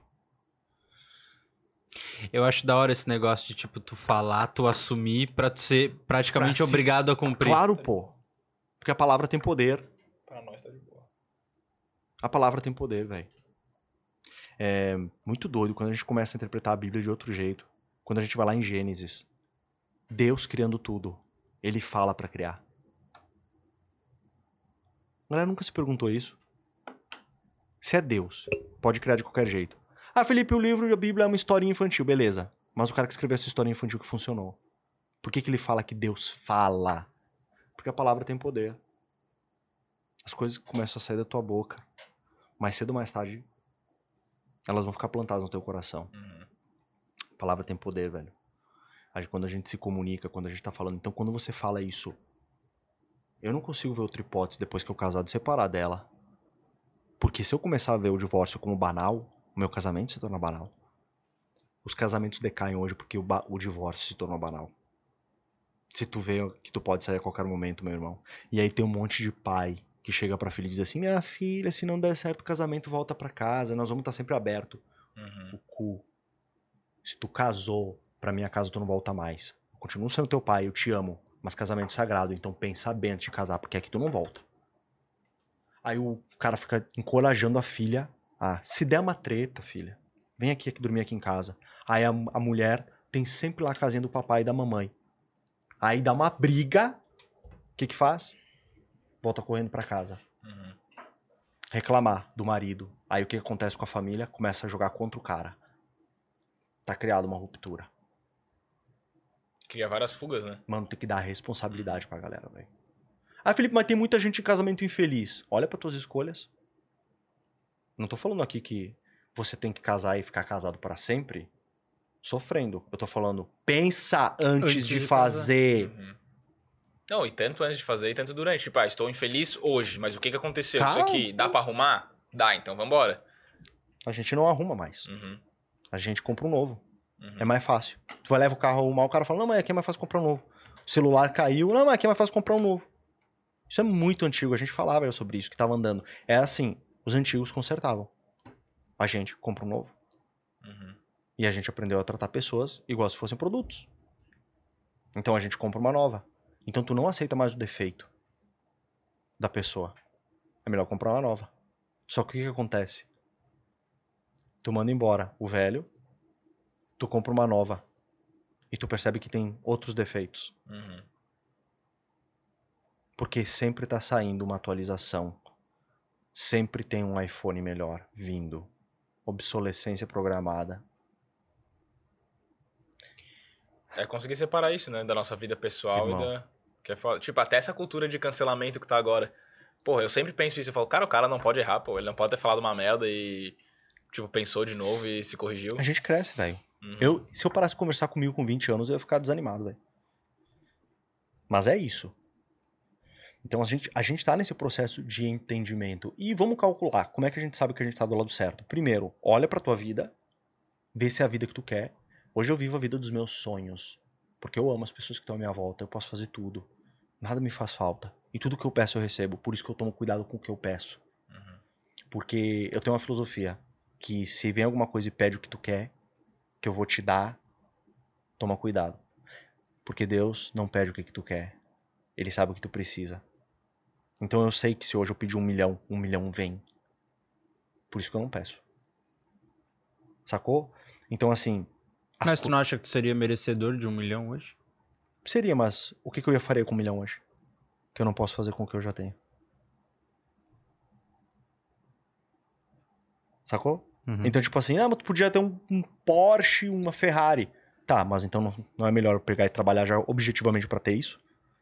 Porque se eu tivesse um milhão hoje, ia estar no mesmo lugar que tá o resto.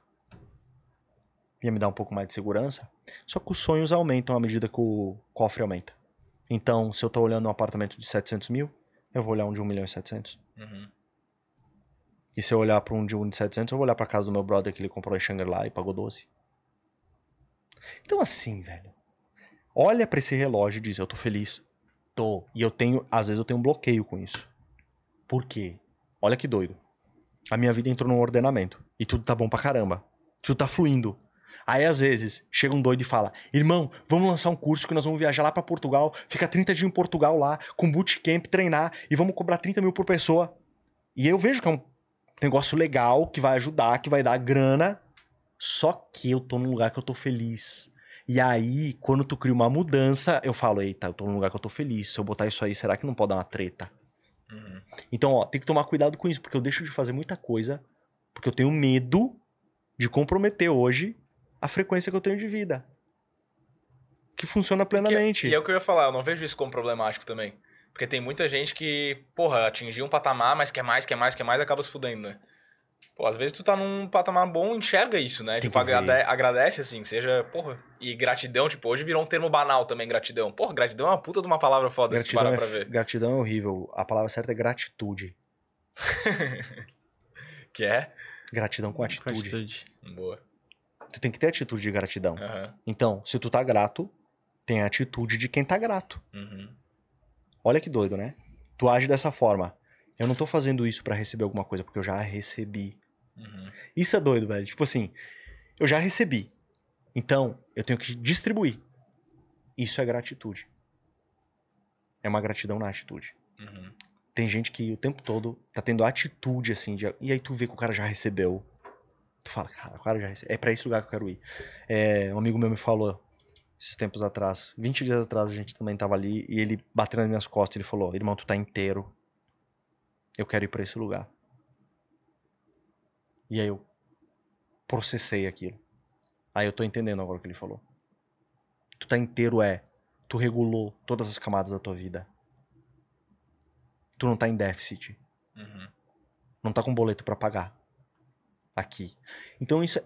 O cara tá inteiro. Tu consegue entrar inteiro nas coisas, velho. E aí tu não tem medo do que tu vai falar. E de ser cancelado porque tu sabe quem tu é.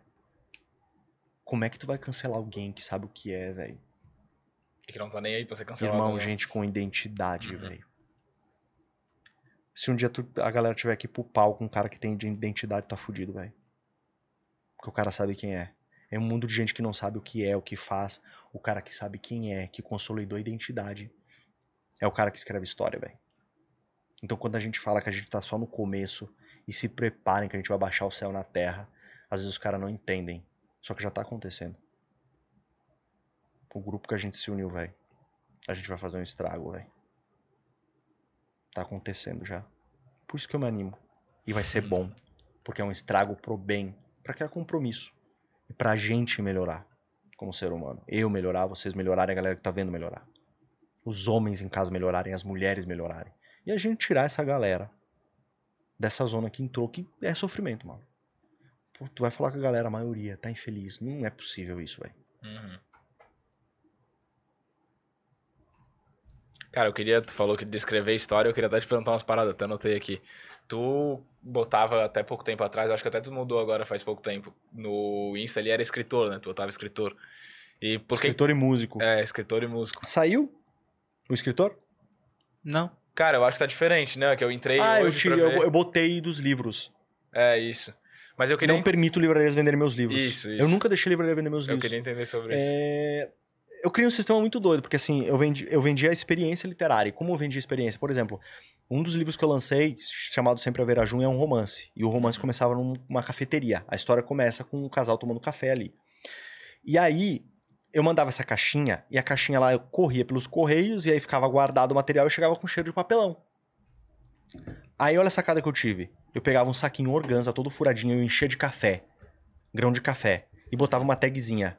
Nosso romance começa numa cafeteria. Será que os amores também esfriam? Só que como ia com o café, quando a galera recebia essa caixa em casa, eles abriam. Imagina 30 dias com o café dentro da caixa. Vinha o cheiro de café. Então, um, um dos kits que eu enviava era o livro com CD, com as músicas que eu fui compondo junto com o livro. Esse Nossa. livro que tem. Então, é uma experiência literária. O último que eu lancei. Tem uma hora que o personagem principal ele tá ali com a mulher no clima, então se reencontraram. Aí ele vai, uma noite sensual, ele tá olhando pela janela. Aí ele vai, leva ela até um móvel. Aí ele tira o hobby dela, cai uma cena sensual. Ele bota a mão dentro de uma gaveta que tá atrás dela, tira uma caixinha de joia e entrega para ela. Ela abre e tem uma pulseira de ouro com o número 7. Eu mando essa pulseira junto com o livro. Banhada a ouro. Experiência literária. Por que, que eu não deixei lojas venderem meu livro? Porque eu queria que a galera recebesse direto das minhas mãos. Eu queria dar essa experiência deles saberem que aquele livro que tá lá passou por mim. Uhum. Então, hoje, né, foram mais de 10, 10 mil caixas enviadas. Então, você bota ali, cada caixa tem no mínimo dois livros, só assim são 20 mil. Aí eu tenho quatro livros lançados de romance. Então, são quase 50 mil livros enviados. Todos os livros que estão hoje em todos os lares, eu toquei, velho. Ia chegar o um momento que eu ia parar com isso. Tá chegando. Talvez ano que vem vai ser o último ano que eu envio livros desse jeito. Vou dar um tempo. Porque real, real mesmo, velho. Quando a gente começa a entrar no lance da mentoria, curso, é uma grana boa pra caramba. E é muito mais fácil do que tu embalar livro. Porque se eu deixasse uma livraria vender, é uma coisa. Agora, eu ir lá, preparar cada livro, para preparar saquinho de café, né?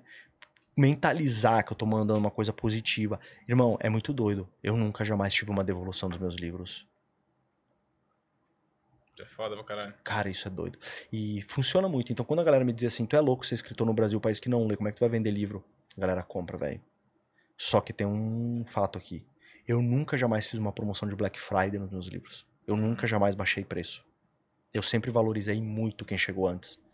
Então pode ter uma certeza de uma coisa, o cara que comprou lá meu livro lá atrás por 39 reais, hoje tu não consegue mais. Então hoje, por exemplo, o meu kit completo com quatro livros é 299. Irmão, nunca jamais eu baixo o preço. Em nome de quem já comprou. Uhum.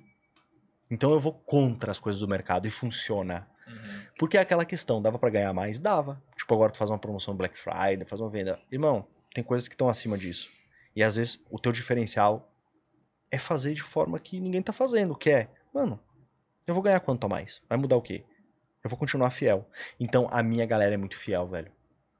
Pra te ter noção, a gente tava lá no Chile e teve um dia que toda a galera foi convocada a lançar um curso, para aprender a lançar cursos digitais. Uhum. Aí eu tava numa equipe. Eu falei, mano, vou participar aqui. Aí entrei numa equipe. Aí, obviamente, a equipe se voltou para mim, porque eu tinha mais público e tal. Aí, qual é que foi a missão do dia? Surpresa. É o seguinte, todo mundo tem que lançar um produto agora e fazer venda para você aprender a vender. Aí eu já tenho o produto. Qual é o nome do produto? Confia em mim. Eu lancei um produto chamado Confia em mim, que eu não dizia o que, que era. Eu vendi 120, 120 produtos em uma hora. A galera ficou de cara, velho. Era só tlim, tlim, tlim, tlim, tlim, tlim. Moral da história. Sabe por que, que eles confiam em mim? Porque eu tenho credibilidade.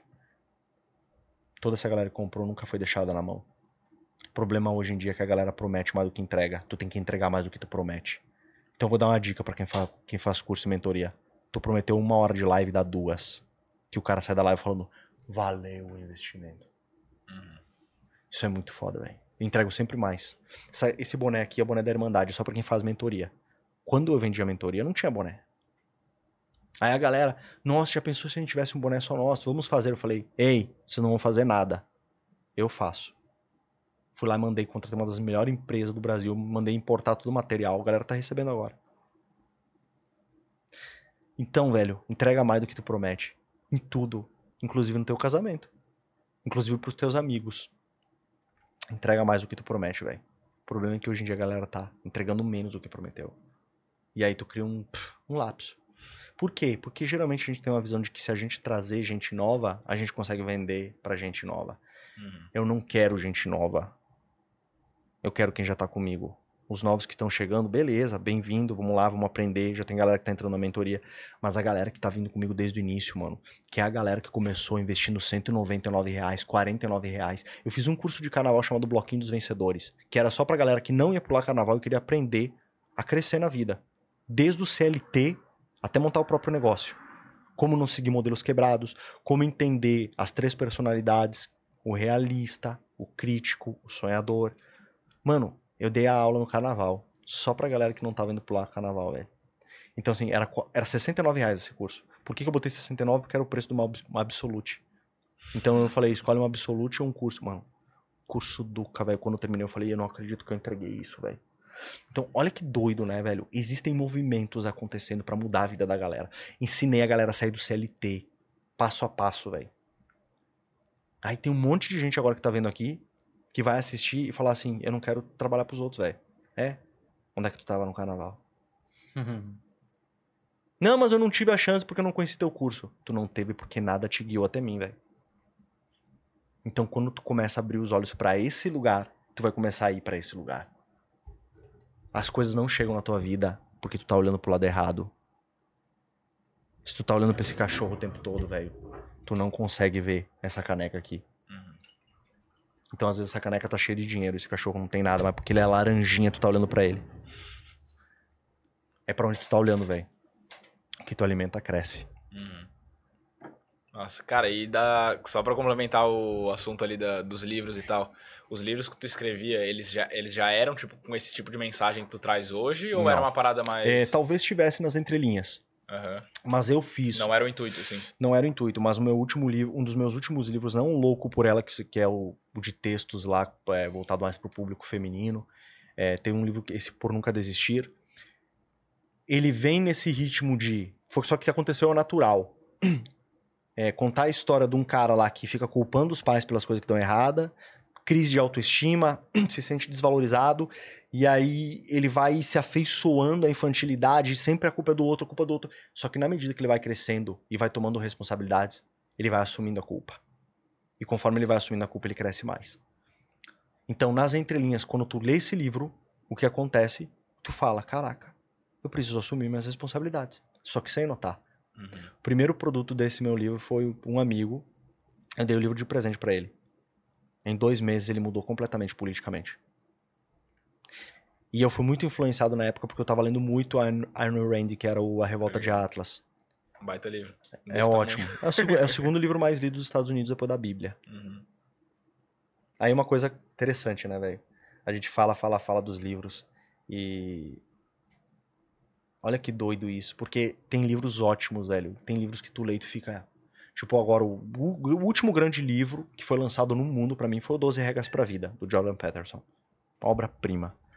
Felipe, quero mudar minha vida, indica um livro. Começa pelo 12 Regras pra Vida. Pô, Já leu esse livro? Obra-prima, obra-prima, velho. Jordan, ele vai no contraponto, no contrafluxo do que a galera tá fazendo. Aí você lê, lê ótimos livros, 12 regras, tem romances, autores brasileiros, obras magníficas. Cara, você já notou que você pega esses livros, aí aquilo, você joga num presídio, não muda ninguém. Você joga a Bíblia no presídio, faz um milagre dentro. Não dá pra entender o poder desse livro. Então, quando a gente tá falando do, do da Ayn Rand e a Revolta de Atlas, é um livro magnífico, porque traz valor, de fato, pra quem produz valor. Uhum. Só que o capitalismo não é de todo o paraíso. Muito dos problemas que a gente vive hoje em casamento é capitalismo. Por quê? Vamos olhar para a visão do mercado. Essa cultura do consumo pra caralho. Casal responsável, conservador e com filho não gasta dinheiro, velho. Economiza. Olhem para esse lugar. Vou falar uma coisa que vai doer de novo. Gays. Ouvi isso de um lojista. Gays é o melhor público que existe, Felipe. Os caras são sofisticados, comem comida cara, gastam pra caramba, conhecem vinho.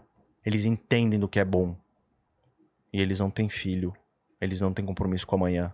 Eles vão pra Paris, depois eles vêm pro meu restaurante, depois eles vão no meu restaurante em São Paulo, depois eles vêm aqui. É o melhor público que tem pra gerar capital. Porque eles não pensam em juntar dinheiro. Por que, que eu tô falando isso? Olha pra indústria que fica te usando. Casal que quer compromisso não é bem visto, velho. Casal que quer poupar, que quer investir. Quem é bem visto hoje em dia pra indústria do capital? Quem tá comprando passagem aérea, velho. Quem tá viajando pra Paris. Quem tá querendo viver a experiência. Uhum. Por que, que eu tô falando isso? Pra te olhar pra esse lugar. Você que é um casal, você que é gay, você. Porque tu tá sendo usado muitas vezes pelo capitalismo. Então tu vê, eu que sou um cara que poderia estar falando a favor do cap... Cuidado, porque assim, tudo é venda hoje em dia, velho.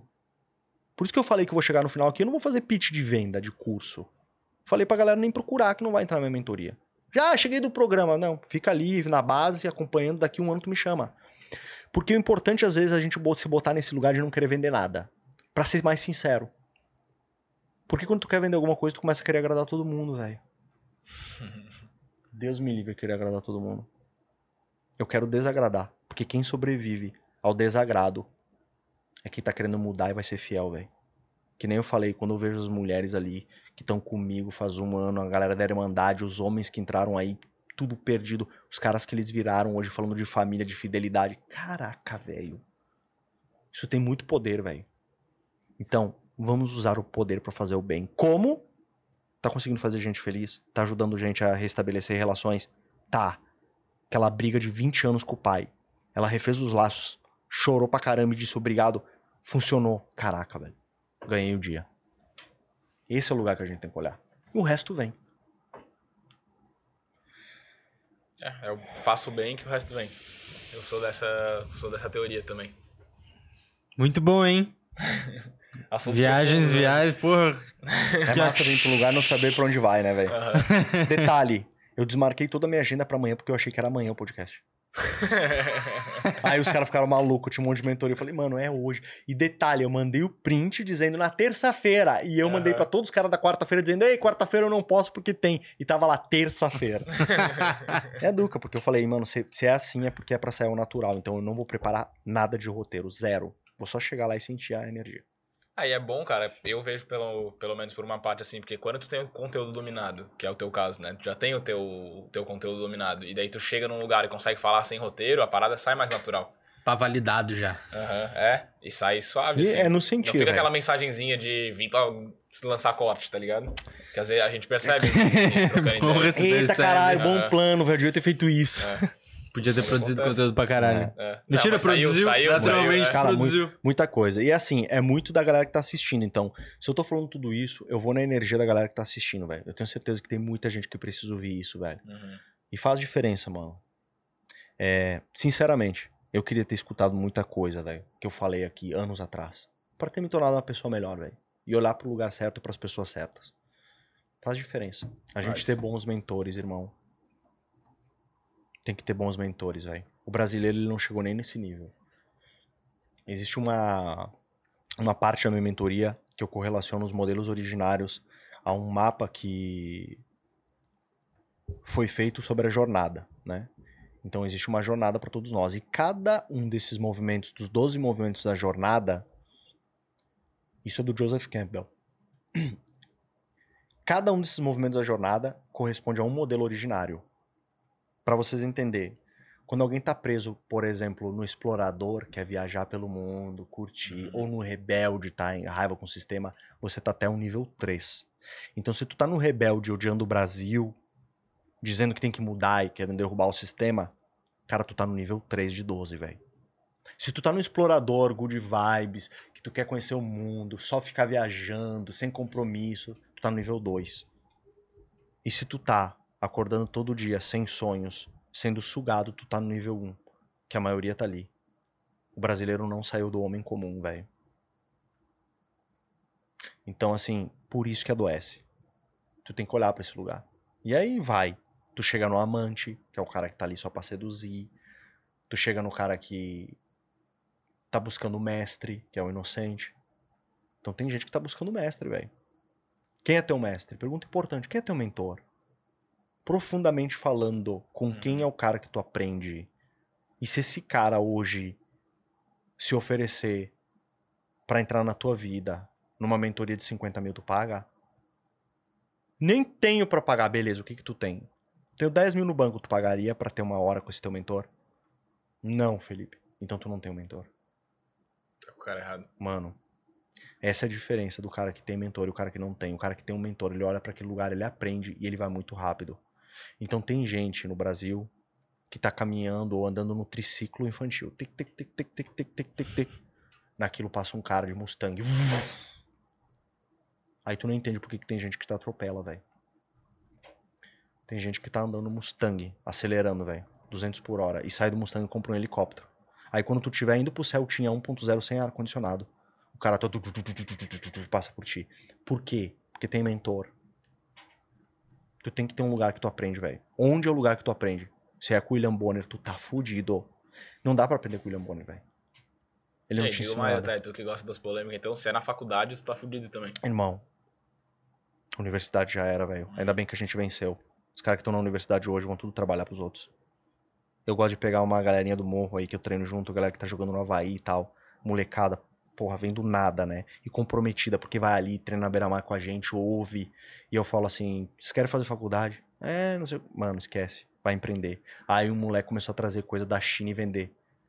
Aí ele abriu a primeira loja agora, em um ano, lá no morro. Eu falei: bem-vindo ao time, velho. Os caras da faculdade vão trabalhar pra ti. Depois tu vai lá e tu contrata os caras. Universidade no Brasil, meu irmão. Tu tá na universidade, tá fudido. E não é uma Boa cri- sorte. E não é, na minha visão, pelo menos, não é uma crítica falando não estude. Muito pelo contrário, né? Estude, estude Os caras que, mais- caralho. os cara que mais estão estudando não estão na universidade. Exatamente. Vai olhar o que é a UFSC aqui em Santa Catarina. É uma vergonha. Só tem porco lá dentro. Felipe, nós vamos te cancelar. Uhum. Foda-se, entra na fila. Eu vou lá e faço um vídeo. Os últimos caras que tentaram me processar lá do PT tiveram o que mereciam, todos perderam. Então é o seguinte, meu amigo. Tá doendo, olha pra esse lugar. Mas ninguém vai se doer mesmo, a, real- a galera sabe a real. Então, assim, ó, se eu tô fazendo uma crítica não construtiva, a UFSC, limpem o chiqueiro, que tá uma zona lá. Tu entra naquilo te dá um desânimo. Tu fala assim, é jovens que tem aqui são porcos. Que porra é essa, velho? Então, assim, o conselho que eu dou, você que tá ouvindo aqui, esquece faculdade, universidade, velho. Vai empreender, abre teu negócio, prospera. Que esses caras vão trabalhar tudo pra ti. A gente contrata gente que trabalha na Tu universidade. acha contrata. que tem cursos na faculdade da universidade que são necessários pra. Tem, com certeza. Tu vai precisar fazer uma medicina numa universidade. Tu vai precisar fazer uma engenharia numa universidade. Agora não vai pra universidade pra ir. Porque disseram que se tu tiver um diploma na parede, tu vai ser pica. Eu podia ter tirado o diploma lá de jornalismo por exercício de profissão, escrevi por anos. Não quero, velho. Então, assim, não é uma crítica à universidade, é uma crítica ao que a universidade se tornou. Uhum. A universidade é importantíssima quando bem executada. Agora, meu irmão, eu cheguei pra universidade. Eu. Parou no tempo, né? A Irmão. Tempo. O que, que eles fazem? Eles vão tirando tuas pontas. Tic, tic, tic, tic, tic, tic, tic, tic, tic, tic, tic, pra te padronizar. E tu sai igual a todo mundo. Olha o que, que são hoje os advogados pra pedindo emprego. Olha o que são os psicólogos hoje pedindo emprego. Administração. Uhum. Relações públicas. Felipe, assim tu me desanima. Hum, Porque tu não tá olhando pro lado certo. Para de olhar pro cachorro laranja, olha pra isso aqui. Irmão, tu usa teu celular pra se divertir. O celular é uma máquina de ganhar dinheiro, velho. Uma caixa registradora. Tu só precisa ter convicção e mudar vidas. Muda vidas, velho. Como? Para de andar de triciclo. Começa a botar dinheiro nos mentores. Engraçado, velho. 90% do meu público comprou meus cursos lá atrás. Era gente que ganhava um salário mínimo, velho. Então, assim, tu sabe quando o cara quer sair daquilo. Tem um grupo, um brother meu, 50 vagas no WhatsApp. Tu paga 100 mil por ano pra estar no grupo. De graça. No dia 1 Tá de dado. janeiro, todo mundo tem que depositar. Senão tu sai do grupo e um novo cara entra, pagando 100 mil. Parece loucura, né? Tu não paga simplesmente pelo que tu vai receber ali de conteúdo. Tu paga pra ter network. Quanto negócio tu fecha num grupo de 50 pessoas? que todo mundo paga 100 mil por ano? Quem tá aí? Sabe o que é o mais doido? Um dos caras que tava nesse grupo, que me falou tudo sobre isso, ele pegou 100 mil que ele tinha e investiu. Como um cara desse não vai longe, velho? Olha a coragem dele. Hum. Porque geralmente o que a gente vai fazer com 100 mil? Sei lá, ele vai dar entrada num apartamento, comprar um Audi TT, cair nos pedaços e querer ostentar.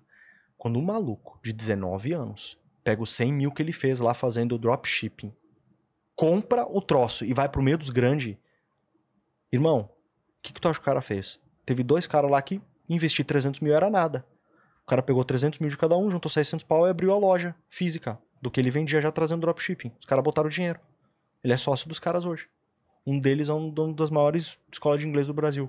Então, tá vendo, velho? Que é tipo assim, não é, ah, como é que eu vou voar com as águias? Tu vai ter que investir, velho. Só que aqui que tá o detalhe. Quanto menos o cara tem pra investir, geralmente mais ele faz acontecer. Porque o cara que investe 100 mil, que sobra, ele não se compromete. Mas se tu investir muito do que tu tem, velho, que é tudo o que tu tem, até o teu último suspiro. Tá entendendo? Então, assim, sabe por que, que o brasileiro não investe nele? Quando tem que comprar um curso, uma mentoria, ele não consegue botar mil reais. Porque não quer. Porque ele não confia nele. Ele acha que é dinheiro jogado fora pra ele, porque ele é um caso perdido. Então, quando o cara diz assim, ó, eu não vou pagar 999 reais um, uma mentoria, um curso, ele tá dizendo, eu não valho 999 reais. Porque eu sei que eu não sou compromissado e eu sei que eu não vou pra lugar nenhum. Porque É. se tu tivesse a ideia de que tu pode fazer aquilo ir pra algum lugar, tu pagava. Se tu botar em prática, vai É, dar certo. mas uma coisa que eu acho importante ressaltar daí, falando do lado um pouco mais conservador, assim, né? É também olhar quem que é esse cara que tu tá pagando. né? Óbvio. Porque tem muita gente que hoje Mestre, é tu começou internet, falando né? sobre isso. É, é. exato, exato. Mestre. Mas só pra ressaltar, porque, pô, Por isso tem que a- muita gente que se fode, né? Por isso que o primeiro de tudo é Identifica quem é o cara, né? conteúdo gratuito. Uhum. Olha pro conteúdo gratuito do Suga o cara. máximo que tu consegue daquilo ali. Se tu não- E outra coisa, se tu não tem o dinheiro, eu tenho certeza que se tu acompanhar o grátis e tu for um cara que organiza o conteúdo, tu consegue desenhar um mapa aí pra seguir. E aí Uhum. tu vai ver se tem função aquilo.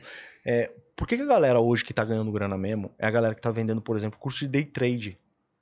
Porque vende uma ilusão. Até assim, tem os caras que vão conseguir ganhar dinheiro e tal, mas tu não vai conseguir criar aquele compromisso, velho. Uhum. Tu não vai ter aquele feeling. Então, assim, tu tá indo no curso errado. Porque olha só, tu tá indo pra um curso de como ganhar dinheiro. Mas tu já fez o curso de como administrar dinheiro? Uhum. Que é como tu administra. Sonhos rápidos, velho. Eles cobram um preço. Não dá pra sonhar rápido sem antes aprender a caminhar devagar. Porque senão tu vai correr, velho. Tu trupica, velho. E os caras querem correr hoje. Por isso que eu falo, tá vindo uma geração agora. Mano, eu vejo os caras fazendo umas paradas. Eu lembro até hoje do Nalisson. Era um moleque lá de Pernambuco. Favela. Um abraço pro Nalisson, velho. Eu lembrei dele agora, tem que falar. Ele era dono de uma página no Orkut, eu acho que era. Chamado Soldado Ferido. Ele abriu essa página do nada, o cara trabalhava no morro, velho. Assim, queria ajudar os pais. Eu acho que na época ele tava com 13 anos, velho, 12 anos. E abriu essa Soldado Ferido. Aí veio uma proposta na época que ele vendeu por 100 mil. Cara, na época era muito dinheiro. Porra, imagina. Aí ele pegou não tem 50 mil, deu pra família dele, pra família dele construir mais um andar na casa pra eles poderem fazer um negocinho pra alugar pra galera lá. E aí ele comprou, com os outros 50 mil, ele comprou mais páginas. E ele comprou um monte de página. Irmão, que doido, velho. Foi esse cara que me falou, vai pro Instagram. Ele já tava com uns 15 anos na época. Eu falei, mano, olha o que que esses caras da periferia estão fazendo quando tu dá internet pra eles. Então, assim, Felipe, dá educação pra galera do morro, da internet, velho. Porque se os caras souberem usar, tem três, quatro caras aí, os caras fazem chover. Tem muita gente que tá descendo o morro, mano, os caras são bons, velho. E a galera aí do Nordeste que mexe com tecnologia. Eles estão vindo agora aqui pro, pra Floripa porque virou um polo, né? Uhum. Olha o que tem de nordestino aqui mexendo com tecnologia. Irmão, os caras são bons, velho. Quando os caras botam sangue nos olhos, eles fazem acontecer. Então é galera que se tu bota pra um call center pra ligar, pra vender, eles vendem. Se tu bota pra abrir página o dia todo, trazer gente pra página e botar, eles fazem. Então assim, olha a chance que a gente tem na mão, velho.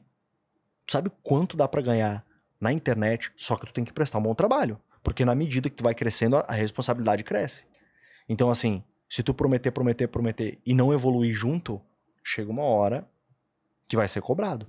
Ou a galera vai te negar, ou tu vai parar de vender, ou tu vai entrar numa crise existencial. Só que o dinheiro tá na mão, velho. E aí é óbvio que a galera que tá na faculdade, ela pira com isso. Porque assim, ah, eu estudo 20 anos pra um cara lá que lança curso na internet ganhar mais dinheiro do que eu. Sai da amargura, irmão. Tu tá na inveja. Uhum.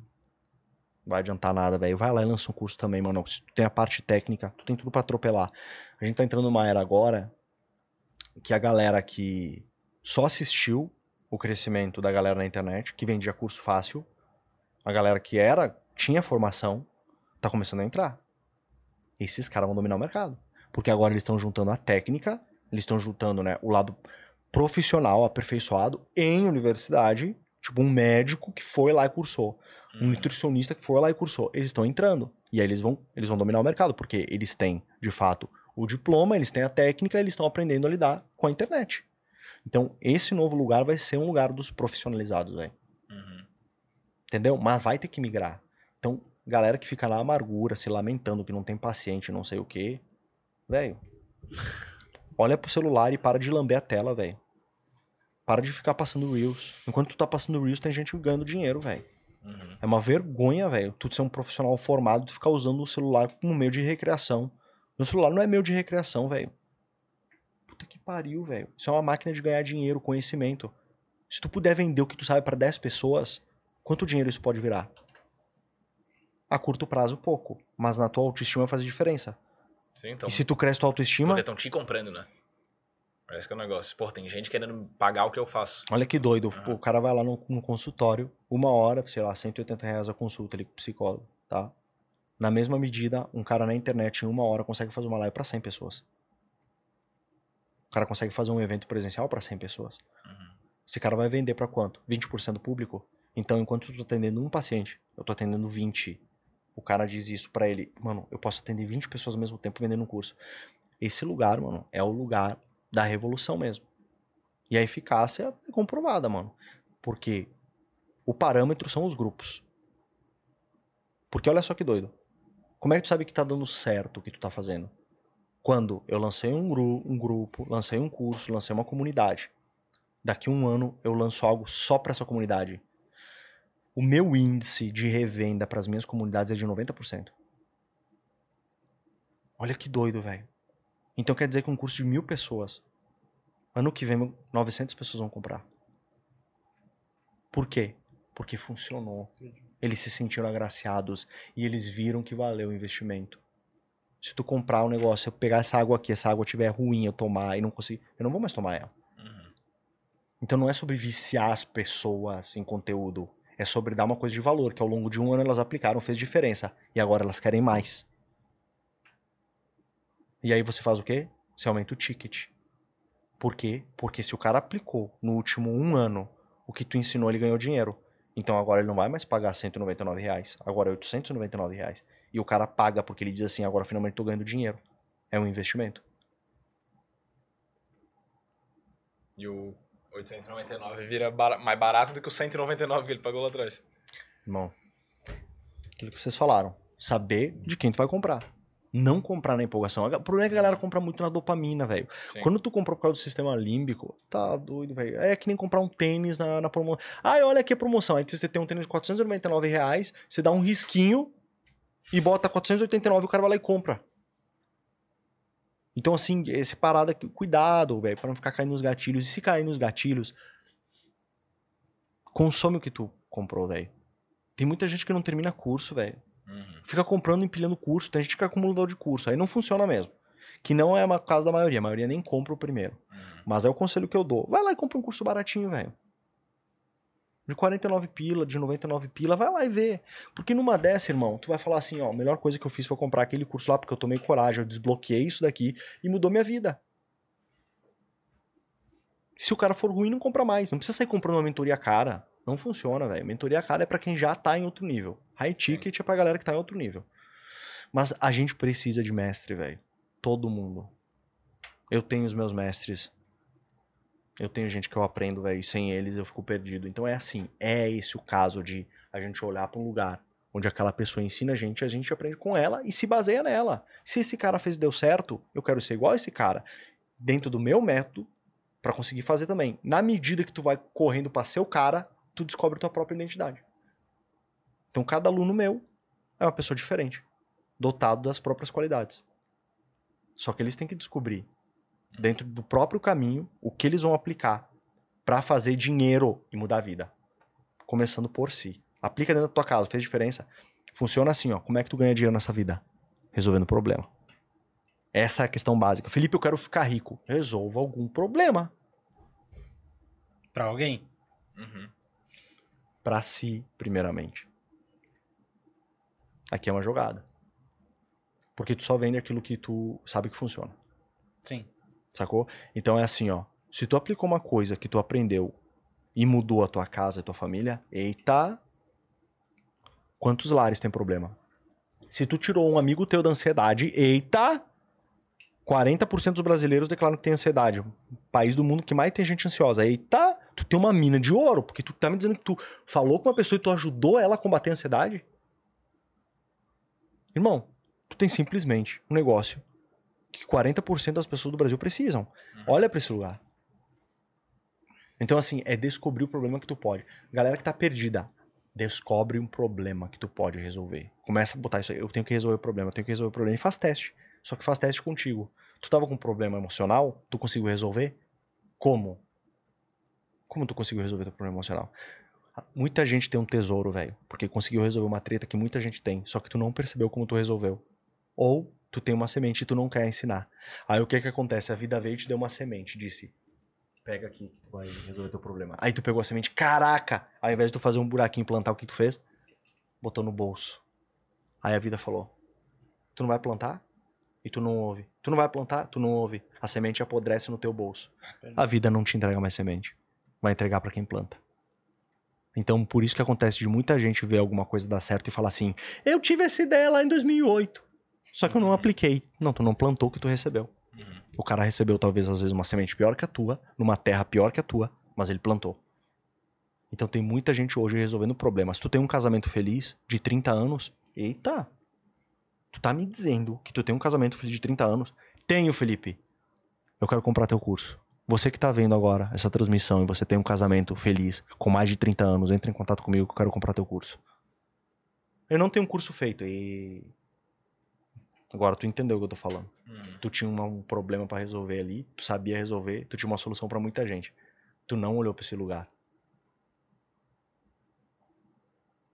É, eu, e tem uma coisa que eu acho que é legal também de ressaltar pra galera, principalmente pra quem fica de mimimi que, ah, eu não tenho dinheiro pra pagar uma mentoria, pagar uma parada. Eu aprendi, eu trabalho com finanças hoje, né?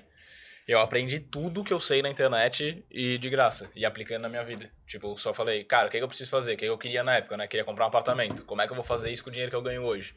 Comecei a botar lá, fazer conta, simulação, como é que eu invisto pra ganhar mais dinheiro e tal. Fui aprendendo tudo, aí deu certo, comecei a falar pros outros, ah, eu fiz assim, assim, assado. Se E- eu fizer também dá certo, tal. Hoje eu dou consultoria financeira. Tipo, é o... Que, que você faz? Você resolve problemas. Não, Problemas digo- financeiros. É, mas Com- o que eu digo é que, tipo, aplica em ti, funcionou, porra, tu consegue ajudar mais pessoas, né? É isso. E não necessariamente, tipo, acho que, eu acho que é importante ter mentor e tu tem que ir atrás. Tanto que hoje tem pessoas que estão comigo e eu ajudo as pessoas a fazerem as coisas. Porque não necessariamente tu vai conseguir sozinho, né? Atingir alguma coisa. Tu resolveu o teu problema, só que podia ter passado em branco. Uhum. Tu olhou pra esse lugar e tu falou: se eu resolver meu problema, eu posso resolver dos outros. Começou a ganhar dinheiro com isso. Então, basicamente, cara, é o eletricista, o encanador, o cara que conserta tua torneira. Aí tua torneira quebra no sábado, tu tem que chamar um cara pra consertar, é 300 reais. Resolveu uma dor. Eu sou escritor, não sei consertar torneira. Uhum. Tudo é resolver problema. Então, assim, às vezes tá na tua frente e tu sabe resolver coisas, só que tu não olha pra esse lugar. É muito talento desperdiçado, velho. Por isso que eu te perguntei lá no início se tu resolvia teus problemas sozinhos, sozinho. Porque eu acho que tem gente que não consegue enxergar sozinho, Mas muito, seja algo negativo, um problema a resolver, ou um ponto positivo a se explorar, por exemplo. mas muito vem do temperamento. Só que não é sozinho, né? Espiritualmente eu resolvo muita treta. Uhum. Então, quando eu faço uma oração todo final de noite, eu tô recebendo alguma coisa. É engraçado, velho. É, depois que a gente começa a ter certos acessos espirituais, e não tem como negar isso, tem pensamentos teus que ocorrem que tu sabe que não são teus. Estão te dando o caminho. Então, muito das minhas decisões hoje, eu consulto esses pensamentos. Eu tô falando com uma outra pessoa e falando assim, me clareia os pensamentos pra eu receber. Ó, Felipe, essa é a decisão certa, pode ir. Aí eu vou. Então, assim, a minha saída, ela é muito espiritual. Eu tenho meus mentores, só que os meus mentores também são espirituais. Eu olho para esses dois locais. Então, assim, tem gente que vai ter mais dificuldade em resolver os próprios problemas por causa de temperamento. Tem gente que se automotiva. Eu sou um cara que me automotiva. Uhum. Isso é muito poderoso. Agora, se tu não é uma pessoa que consegue se automotivar, tu vai ter que encontrar um jeito de olhar para esse lugar minucioso. Mesmo se tu for um melancólico, se tu for uma pessoa que é dominada pela negatividade, tu tem uma vantagem. Tu percebe coisas que eu não percebo. Então, assim, tu é importante porque aquilo que eu não previ que podia dar errado, tu previu. Então, na verdade, tua negatividade pode prevenir algo ruim. Só que você tem que encontrar isso. Então, se você é mais minucioso, mais quieto e é mais introspectivo para resolver coisas, valorize isso. Mas realize. Tem que ter atitude. Tem que ter foco. Tipo assim, se tu tem dificuldade para fazer as coisas, faça uma agenda. A agenda é fundamental, velho. Tem que ter o compromisso. Soluciona problemas. O cara que criou a agenda ganhou dinheiro. Cara, o Wesley, que é neurocientista, veio aqui conversar com a gente. Ele falou que hoje todo mundo tem TDAH. Ele falou assim: tu não tem TDAH, tu não tem uma agenda. Ele falou isso, pô. Uhum. Tipo, o cara é neuro, tá te falando, cara, tem uma agenda. É assim que se eu, funciona. se eu inputir uma doença em ti, eu vendo qualquer coisa. Sim. Lembra quando a gente ficava vendo TV que a gente era pequeno e ficava vendo aqueles anúncios da Polishop? Porra, dá vontade de comprar tudo aqui. O que, que eles estavam fazendo? Eles estavam tentando inserir um problema na tua vida pra te precisar de alguma coisa. Você não consegue emagrecer e tem não sei. Você está ansioso. Aham. Você não sabe como resolver as coisas em casa. Você precisa de uma faca pra cortar o tomate. Alguma dor eles iam te inserir. Então, inserir uma doença em alguém é inserir a necessidade de comprar uma cura. Então, quando tu fica falando que todo mundo tem TDAH, Uhum. cuidado com os caras que vendem solução pra isso. Sim. Hoje em dia todo mundo tem ansiedade, todo mundo tem depressão, todo mundo já diz que tem. E aí de tanto falar que tu tem, tu acredita que tem. Sim. Irmão, se tu já chega pra um psicólogo falando, eu tenho, Irmão, fala, então tá, então tu tem, né? olha que doido. Andem pela cidade e comecem a contar o número de farmácias que tem na cidade. Nada prospera mais do que farmácia, velho. Se isso não bota uma red flag na sua cabeça. As farmácias é uma coisa tão icônica e tão doida que a farmácia tá aqui e tem uma na frente. E depois tem uma do lado. Os caras botam farmácia junto. A lógica do mercado é bota longe do teu concorrente. Os caras botam uma na frente da outra, velho. É muita farmácia. Por que, que é tanta farmácia assim? Porque todo mundo acha que tá doente. E se tu acha que tá doente, às vezes tu não tá doente. Só foi inserida a ideia que tu tá doente pra te frequentar a farmácia. Toma essa porrada. Aí quando a gente vem aqui, a gente faz um podcast desse, eu começo a falar esse monte de coisa, velho. Os caras que controlam todo mundo, eles piram. E eles ficam torcendo pra esse cara ser cancelado. Porque tu tá tirando dinheiro dos caras que controlam o dinheiro. Tá ligado? O cara que é dono de uma rede de 900 farmácias. Ouvi isso. Uhum. E ele sabe, né? O cara vai lá, contrata 5 mil robôs e bota te atacar. Aí tu entra, olha que os caras estão cancelando ele. Irmão. Tu é um zumbi, velho. e o pior de tudo, a gente conhece os caras que fazem isso. Então o que a gente tá falando aqui não é teoria. A gente tá falando de gente que controla tudo, velho. Sim, que são as grandes Tu vai fazer um evento e tu não vai palestrar com 30 cara e tu não sabe quem vai palestrar. E aí tu encontra lá um cara que é o cara que faz isso. Irmão, os caras contratam hoje os caras pra fazer o negócio de dar estrela em TripAdvisor. Tu paga por comentário. Tu compra seguidor. Tu compra gente pra te destruir, tu compra gente pra te difamar, tu compra gente pra tudo. Quem tem o dinheiro move as coisas. Então entendam que todo mundo que ataca o sistema vai ser atacado. Só que vocês caem na copy dos caras. Aí vocês entram lá e fazem a mesma coisa que todo mundo. Comportamento padrão de gado. Se o gado correr pro penhasco, tu corre junto. O que, que tem no final do penhasco? Uma farmácia. é bem isso mesmo. Cara, as minhas perguntas foram todas aqui. Essa vai acho. dar corte, viu? Pô, essa foi é eu uma gostei. porrada de corte aí. no final do penhasco, eu gostei disso aí. Cara, tá satisfeito? Tô Quer deixar, um, quer Tá deixar um recadinho final pra Cara, galera aí? É, que Deus elimine tudo que eu falei de errado e não chegue ao coração de vocês e plante o que foi certo. Se alguma coisa te balançou, se alguma coisa doeu, olha pra esse lugar porque pode mudar a tua vida. É só isso que a gente tá fazendo aqui. Boa, coisa linda. Onde é que a galera encontra pra consumir o teu conteúdo gratuito e não comprar o Felipe Sandrin. Felipe Sandrin, adiciona lá no Instagram, começa Boa. a acompanhar. Me acompanha por um ano e no final das contas, se tu sentir que faz diferença, aí tu vem pro time. Tá aqui na descrição do vídeo também, rapaziada. Não vem na empolgação, que é dopamina. Eu quero, eu quero, me vende. Não vem. Vem, analisa, ouve, deixa entrar. E se fizer sentido, tu vai estar comigo daqui a um ano e a gente vai construir junto. É assim que eu ando com a minha galera. A gente tá Boa. construindo muito, velho. Massa, Massa, demais. massa Mano, muito obrigado. Agradeço, obrigado por me receber na casa de vocês. Foi Boa, foda. a um gente prazer. Satisfação Será total. A gente podia fazer uma Tuco Estrada qualquer hora. Rapaz.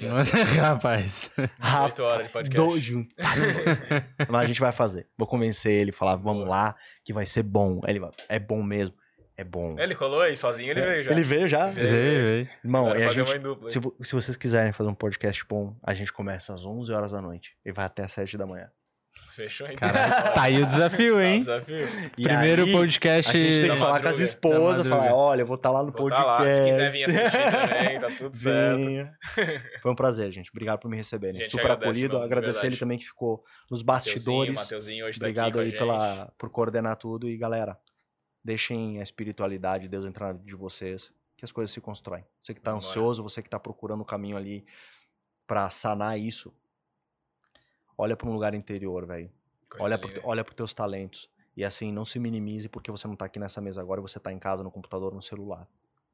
Porque às vezes a mensagem, ela chega dessa forma pra você, pra você se transformar. É o que vocês fazem com o que vocês receberam. Bem demais. Boa, cara. Deixa eu só. Tá nessa aqui? Aqui? Rapaziada, se inscrevam aí no canal. Vai sair os cortes com os melhores momentos. Quem não conseguiu pegar tudo aí. Quem não conseguiu pegar também, quiser assistir amanhã, assiste o resto aí amanhã. E vai também, daqui a pouco, ter um episódio com o Felipe com o Strider aqui, então, que a gente como Rapaz. prometeu, então a gente vai fazer isso aí rolar. Demorou? Palavra aqui, a gente não arrega com a nossa palavra. Então vai sair isso em algum momento, vai sair esse episódio aí. Se inscreve aí no canal que vocês vão Tamo ver o junto. anúncio. Demorou? Tamo junto. Até a próxima, semana que vem.